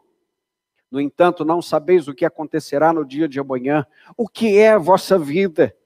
Sois como a névoa que parece, aparece por um pouco e logo se dissipa. Em vez disso, devias dizer: se o Senhor quiser, viveremos, faremos isto ou aquilo. Se o Senhor quiser. E a gente fica pensando, quando acabar essa pandemia, farei isto. Se o Senhor quiser. Se o Senhor nos der vida, ano que vem faremos assim. Então, não, não, se o Senhor quiser. A sabedoria humana não pode fazer esse tipo de previsão tão longa. E nos mostra que nós não estamos livres do infortúnio. Ok, então você pode pensar, já que a sabedoria não serve para esse tipo de questão, para que então ser sábio? Por que eu não posso viver como um tolo aproveitando a vida, já que eu estou tão aparentemente vulnerável diante das circunstâncias, do tempo, dos fatos, das ocasiões, dos infortúnios, dos acontecimentos? Chegamos então na segunda parte dessa mensagem. Mesmo assim, a sabedoria não deve ser desprezada. Vamos repetir isso? Mesmo assim, a sabedoria não deve ser desprezada. Vemos isso nos versos 13 a 18. Salomão começa mostrando a superioridade da sabedoria. Isso está dos versos 13 a 15. Também vi este exemplo, diz o texto, exemplo de sabedoria debaixo do sol, que muito me marcou. Salomão está impressionado com isso aqui. E ele conta: havia uma pequena cidade de poucos moradores, e um grande rei a atacou, e cercou, e levou e levantou grandes rampas de ataque contra ela. Mas nela, ou seja, nessa pequena cidade, havia um sábio pobre que levou a cidade, livrou a cidade pela sua sabedoria. No entanto, ninguém mais se lembrou daquele homem pobre. A maioria dos estudiosos vai entender que esta é uma história que aconteceu mesmo. E nós não sabemos o nome deste homem que livrou a cidade exatamente porque ele fora esquecido. Muito provavelmente aconteceu. Na Bíblia nós temos alguns relatos, por exemplo, como uma mulher sábia que livrou a vida, a, a cidade inteira de Abel, quando os homens de Davi entraram ou queriam entrar para é, saquear a cidade atrás, atrás de um homem e uma mulher sábia vai até o líder daquela infantaria e diz: Como é que você vai entrar numa cidade que é promessa de Deus, que é herança de Deus? E ele disse: Então, na verdade, nós não queremos a cidade, queremos um homem que está aí dentro. Então a mulher disse: Nós daremos a você a cabeça desse homem. E assim foi feito. A mulher comunica a todos os homens daquela cidade e aquele que estava sendo denunciado fora deposto, morto, e a cidade foi ah, livrada, digamos assim, daquele ah, acontecimento terrível. Bom, é um tipo de sabedoria que traz livramento à grande maioria. E nós percebemos aqui uma superioridade da sabedoria. A cidade já estava perdida e nós percebemos aqui algo importante. Sim, é verdade. Acabamos de ler há pouco: os fortes nem sempre vencem, os ligeiros nem sempre ganham a corrida. E nós podemos dizer, em alguma medida, graças a Deus por isso. Veja essa cidade. Se os fortes sempre vencessem, como seria essa cidade? o que aconteceria a ela? Agora olhe para a sua vida. Se os fortes sempre vencessem, você estaria de pé? Você não é o fraco a quem Deus tem sustentado? Não somos o povo fraco, a escória desse mundo, a quem Deus tem colocado a sua mão e fortalecido a cada dia? Não podemos dar graças a Deus, meus irmãos, por tudo aquilo que Deus tem feito por nós, mesmo diante das nossas debilidades? A segunda constatação aqui é que é muito importante que tenha no seio de um povo, em um ambiente, no meio de nós, pessoas que sejam sábias. Feliz é a igreja que tem pessoas sábias. Feliz é a cidade que tem pessoas sábias. Feliz é a família que tem gente sábia no seu meio. Feliz é a igreja que não só tem gente sábia no seu meio, mas tem um Deus sábio, santo e forte por ela. Percebemos aqui, meus irmãos, portanto, a superioridade da sabedoria, mesmo que esta sabedoria não nos dê todas as respostas, porque nós estamos debaixo do sol, não podemos entender tudo. Segundo lugar, Salomão mostra que a sabedoria é melhor que a força. Sabedoria é melhor que a força. Verso 16: Então pensei, melhor é a sabedoria do que a força. O que Salomão está dizendo aqui é: o cérebro é melhor do que o músculo, o discernimento é melhor do que a força física. Algum discernimento, meus irmãos, nos livra muito mais de, de, questões adversas do que a nossa própria força física. E quantos são aqueles que são tragados pela morte porque se sentiram fortes demais? Nós não podemos esquecer isso. A sabedoria é melhor do que a força, porque a sabedoria pode aumentar, mas a força sempre vai se esvaindo a cada ano que passa. Alguém vai ficando mais fraco, mas este mesmo que vai ficando mais fraco pode ficar mais sábio ao mesmo tempo. Perceba, terceiro lugar, a sabedoria é melhor que a tirania. Verso 17. As palavras dos sábios, ouvidas com calma, valem mais do que os gritos de quem domina sobre os tolos. E aqui o contraste é grande. Temos dois grupos. O primeiro grupo é de pessoas que ouvem com calma e quem ensina é um sábio. Pessoas calmas ouvindo um sábio. O segundo grupo é de pessoas tolas e quem ensina ensina aos gritos.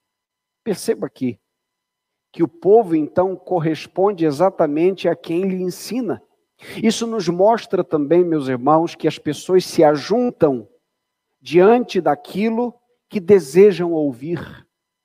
É por isso que muitos, querendo a prosperidade como alvo e não a cruz, se amotinam e se ajuntam diante de falsos mestres que não pregam ao Cristo crucificado, mas as riquezas deste tempo. São tolos gritando, ensinando a tolos que ouvem. Percebemos aqui, em quarto lugar, que Salomão está dizendo que a sabedoria é melhor do que armas. Veja o verso 18, parte A. Melhor é a sabedoria do que armas de guerra. Não esqueça, Salomão não está dizendo aqui desarmem-se, paz e amor, não toque nas armas, ele não está dizendo isso ele está dizendo a sabedoria é melhor do que as armas de guerra, porque ainda que as armas tenham um valor efetivo diante das batalhas, é a sabedoria que faz com que um exército possa vencer o outro. Bom, em último lugar, Salomão nos mostra que, infelizmente, a sabedoria ainda assim é desprezada. Veja como são concluídos estes versos. Olhe para o verso 15 aí na sua Bíblia. O texto começa: Nela havia um sábio pobre que livrou a cidade pela sua sabedoria. No entanto, ninguém mais se lembrou daquele homem pobre, ou seja, a sabedoria foi desprezada, esquecida. Veja o verso 16: Melhor é a sabedoria do que a força. Porém, a sabedoria do pobre é desprezada e as suas palavras são logo esquecidas. Veja o verso 18. Melhor é a sabedoria do que armas de guerra, mas um pecador destrói muita coisa boa. A sabedoria é boa, no entanto, porém, mas. O que Salomão está dizendo aqui é sim, ela é boa, mas em muitos casos ela é deixada de lado. Quantas vezes nós queremos tomar uma decisão e nós achamos que já temos uma resposta? Não, não preciso orar, isso está límpido e claro, eu sei o que fazer. Vamos lá e fazemos. O que, que acontece, gente? É o projeto que tem tudo para dar errado, porque está tudo na cabeça, só não passou para o crivo da oração. Tem muita possibilidade de dar errado. E Deus é misericordioso e vai então te ajudando de alguma maneira a compreender isso. Perceba que no último momento, no texto do verso 18, na parte B, ele diz: melhor a sabedoria do que armas de guerra, mas um pecador destrói muita coisa boa. Vamos repetir isso aqui, importante. Mas um pecador destrói muita coisa boa. Tem um alerta aqui. Aliás, dois. Primeiro, a fama é transitória. Alguém vai lá, livra a cidade, é esquecido. Quem tem fama hoje, amanhã será esquecido. Segunda constatação importante aqui: o pecado é destrutivo. O pecado nunca constrói uma parede sequer. O pecado nunca construiu uma família. O pecado não constrói relacionamentos. O pecado só destrói. Perceba, um pecador pode destruir muita coisa boa como o pecado é destrutivo, meus irmãos. Alguém que é sábio faz um grande esforço para construir a sua família, leva anos para isso. Porém, alguém dominado pelo pecado pode destruir essa família em pouco tempo. Alguém que é sábio pode levar anos a fio para construir o seu patrimônio financeiro, mas alguém numa tolice, de repente vem e perde tudo. Leva-se anos para construir um ministério que seja sólido, mas por causa do pecado, em minutos e às vezes segundos, esse ministério pode ruir. O pecado tem um alto poder destrutivo. E Satanás está nos mostrando, e Salomão está nos mostrando que Satanás não brinca em serviço aqui. Ele está dizendo: alguém que não é dominado pela sabedoria, mas é dominado pelo pecado, pode destruir muita coisa boa que já esteja acontecendo. Bem, diante disso, Quais são as aplicações para a nossa vida nessa noite? Eu trago duas, para que possamos concluir essa noite tão especial de celebração ao nosso Deus. Primeira, cuidado com os extremos entre querer saber de tudo e não querer saber de mais nada. Ok, a sabedoria debaixo do sol tem um limite. Mas não significa que Deus não disponha tanta coisa para aprendermos aqui ainda sobre ele.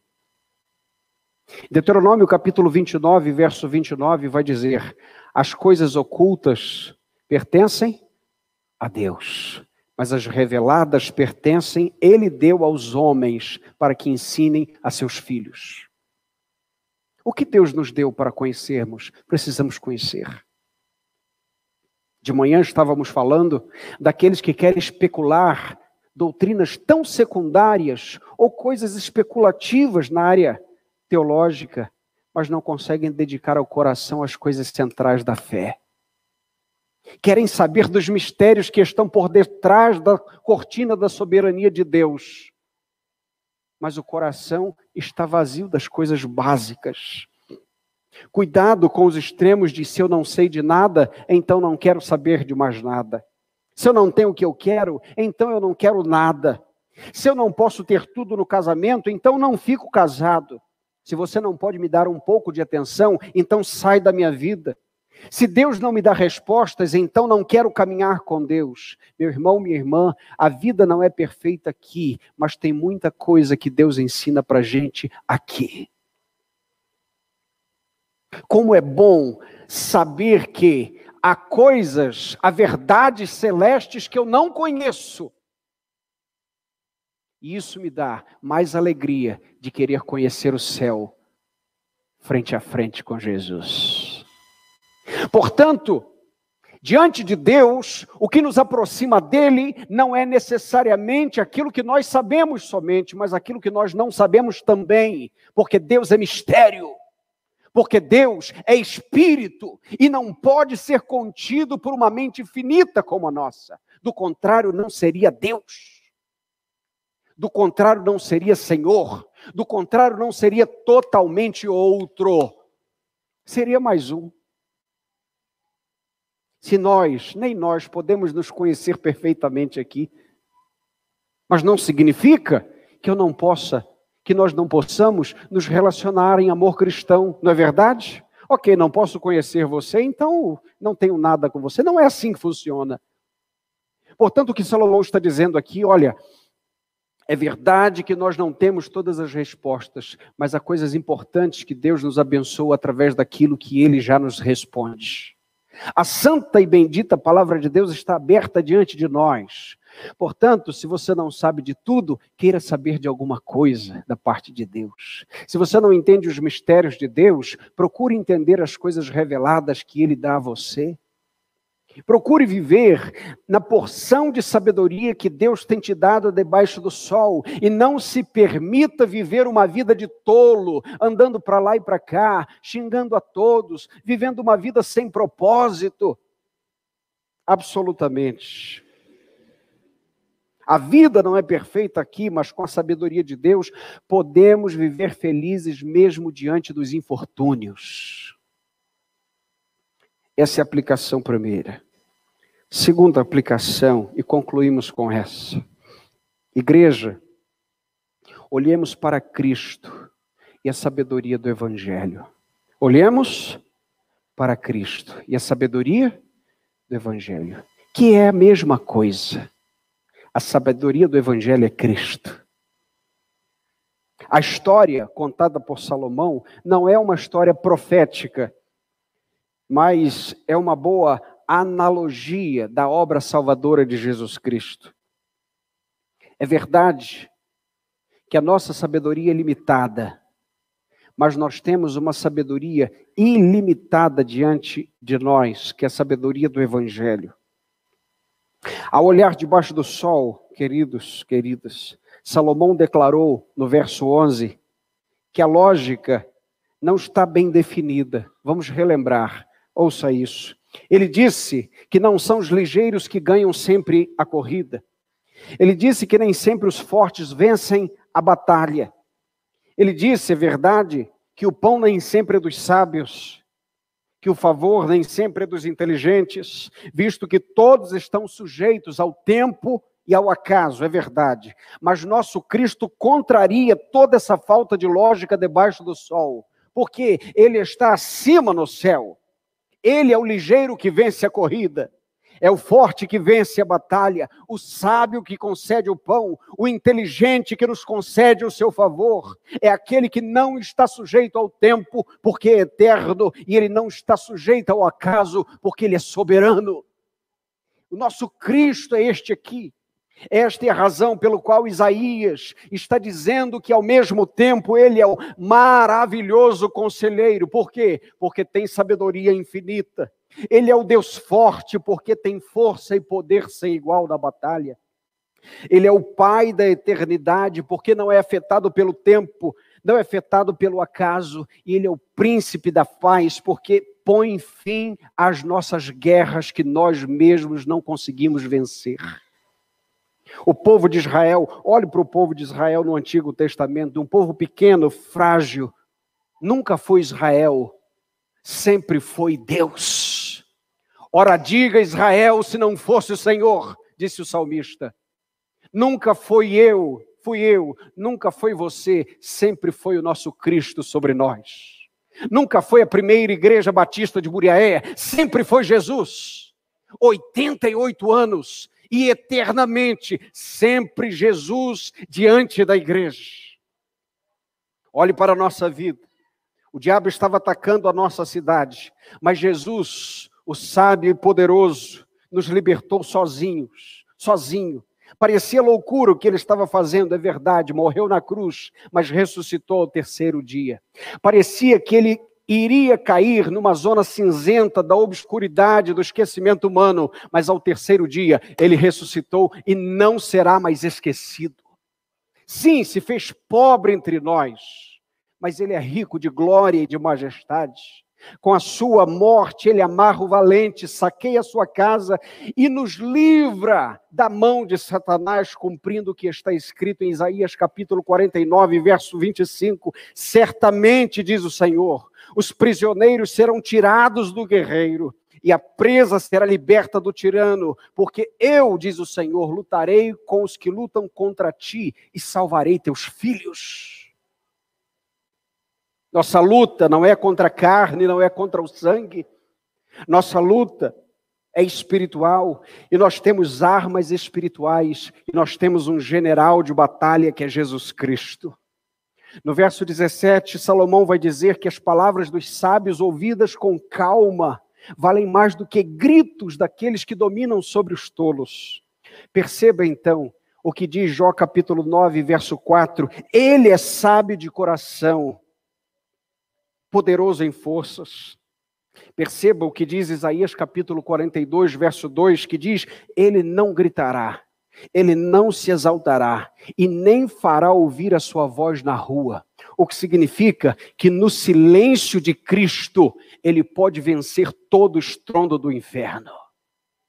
Deus, no silêncio de Cristo introduzido entre nós, pôde então, com um grito apenas, não mais do que isso, está consumado, trazer para si a sua noiva, a sua igreja e nos salvar da condenação do inferno, do pecado e da morte. Perceba aqui, meu irmão, essa é a razão pela qual Paulo, escrevendo aos Tessalonicenses, no capítulo 2, no verso 8, ele vai dizer que Jesus Cristo, quando matar o ímpio ele não virá de outra maneira senão com o sopro da sua boca. Nós não estamos diante de uma guerra entre iguais. Cristo e Satanás não têm forças párias. Cristo e Satanás estão em categorias completamente distintas. Satanás é o anjo caído, Cristo é o Rei dos Reis, Senhor da glória. Por isso, nós não estamos diante de uma queda de braço, diante de páreos, nós estamos diante de uma batalha que já foi vencida, só esperamos o gongo final. Vencemos porque Cristo venceu por nós. Nunca fomos nós a vencer as batalhas. Por isso, Paulo, na primeira carta aos Coríntios, no capítulo 1, nos versos 26 a 29, diz: Irmãos, observai o nosso chamado, ou seja, como Jesus nos chamou. Não fomos chamados muitos sábios, segundo os critérios humanos, nem muitos poderosos, nem muitos nobres. Pelo contrário, Deus escolheu as coisas absurdas do mundo para envergonhar os sábios. Escolheu as coisas fracas do mundo para vergonhar as fortes. Ele escolheu as coisas insignificantes do mundo, as desprezadas, as que não são nada, para reduzir a nada as que são, para que nenhum mortal se glorie na presença de Deus. Por que, que não é sempre dos fortes a vitória na batalha? Para que Deus seja glorificado na vida dos fracos. Somos fracos? Lembra do sigam-me os bons? Não é o jargão de Jesus. Jesus disse: siga-me os fracos. Siga-me os caídos, vinde a mim todos cansados e oprimidos e sobrecarregados, e eu vos aliviarei. Tomai sobre tomai o meu jugo e aprendei de mim que sou manso e humilde, e darei descanso para a vossa alma. Perceba aqui, meu irmão, minha irmã, que podemos louvar a Deus, que a nossa vitória não tem a ver conosco que mais um aniversário da igreja dentro de uma pandemia não tem a ver conosco, tem a ver com o poder do Cristo a quem servimos. Amanhã, quando acordarmos para a batalha da vida, nós saberemos, estaremos de pé, porque as misericórdias do Senhor nos acordaram mais uma vez. Essas misericórdias não têm fim, renovam-se a cada manhã. Igreja, olhemos para Cristo e a sabedoria do Evangelho. Olhando para debaixo do sol, estaremos perdidos. Erga os seus olhos para a eternidade e veja o Cristo exaltado sobre todas as nações, o Senhor do universo, o Rei dos reis, o Senhor da glória, o infinito em poder e sabedoria, Ele a quem servimos. Nos rendamos a Cristo e vivamos para a glória dele. Amém.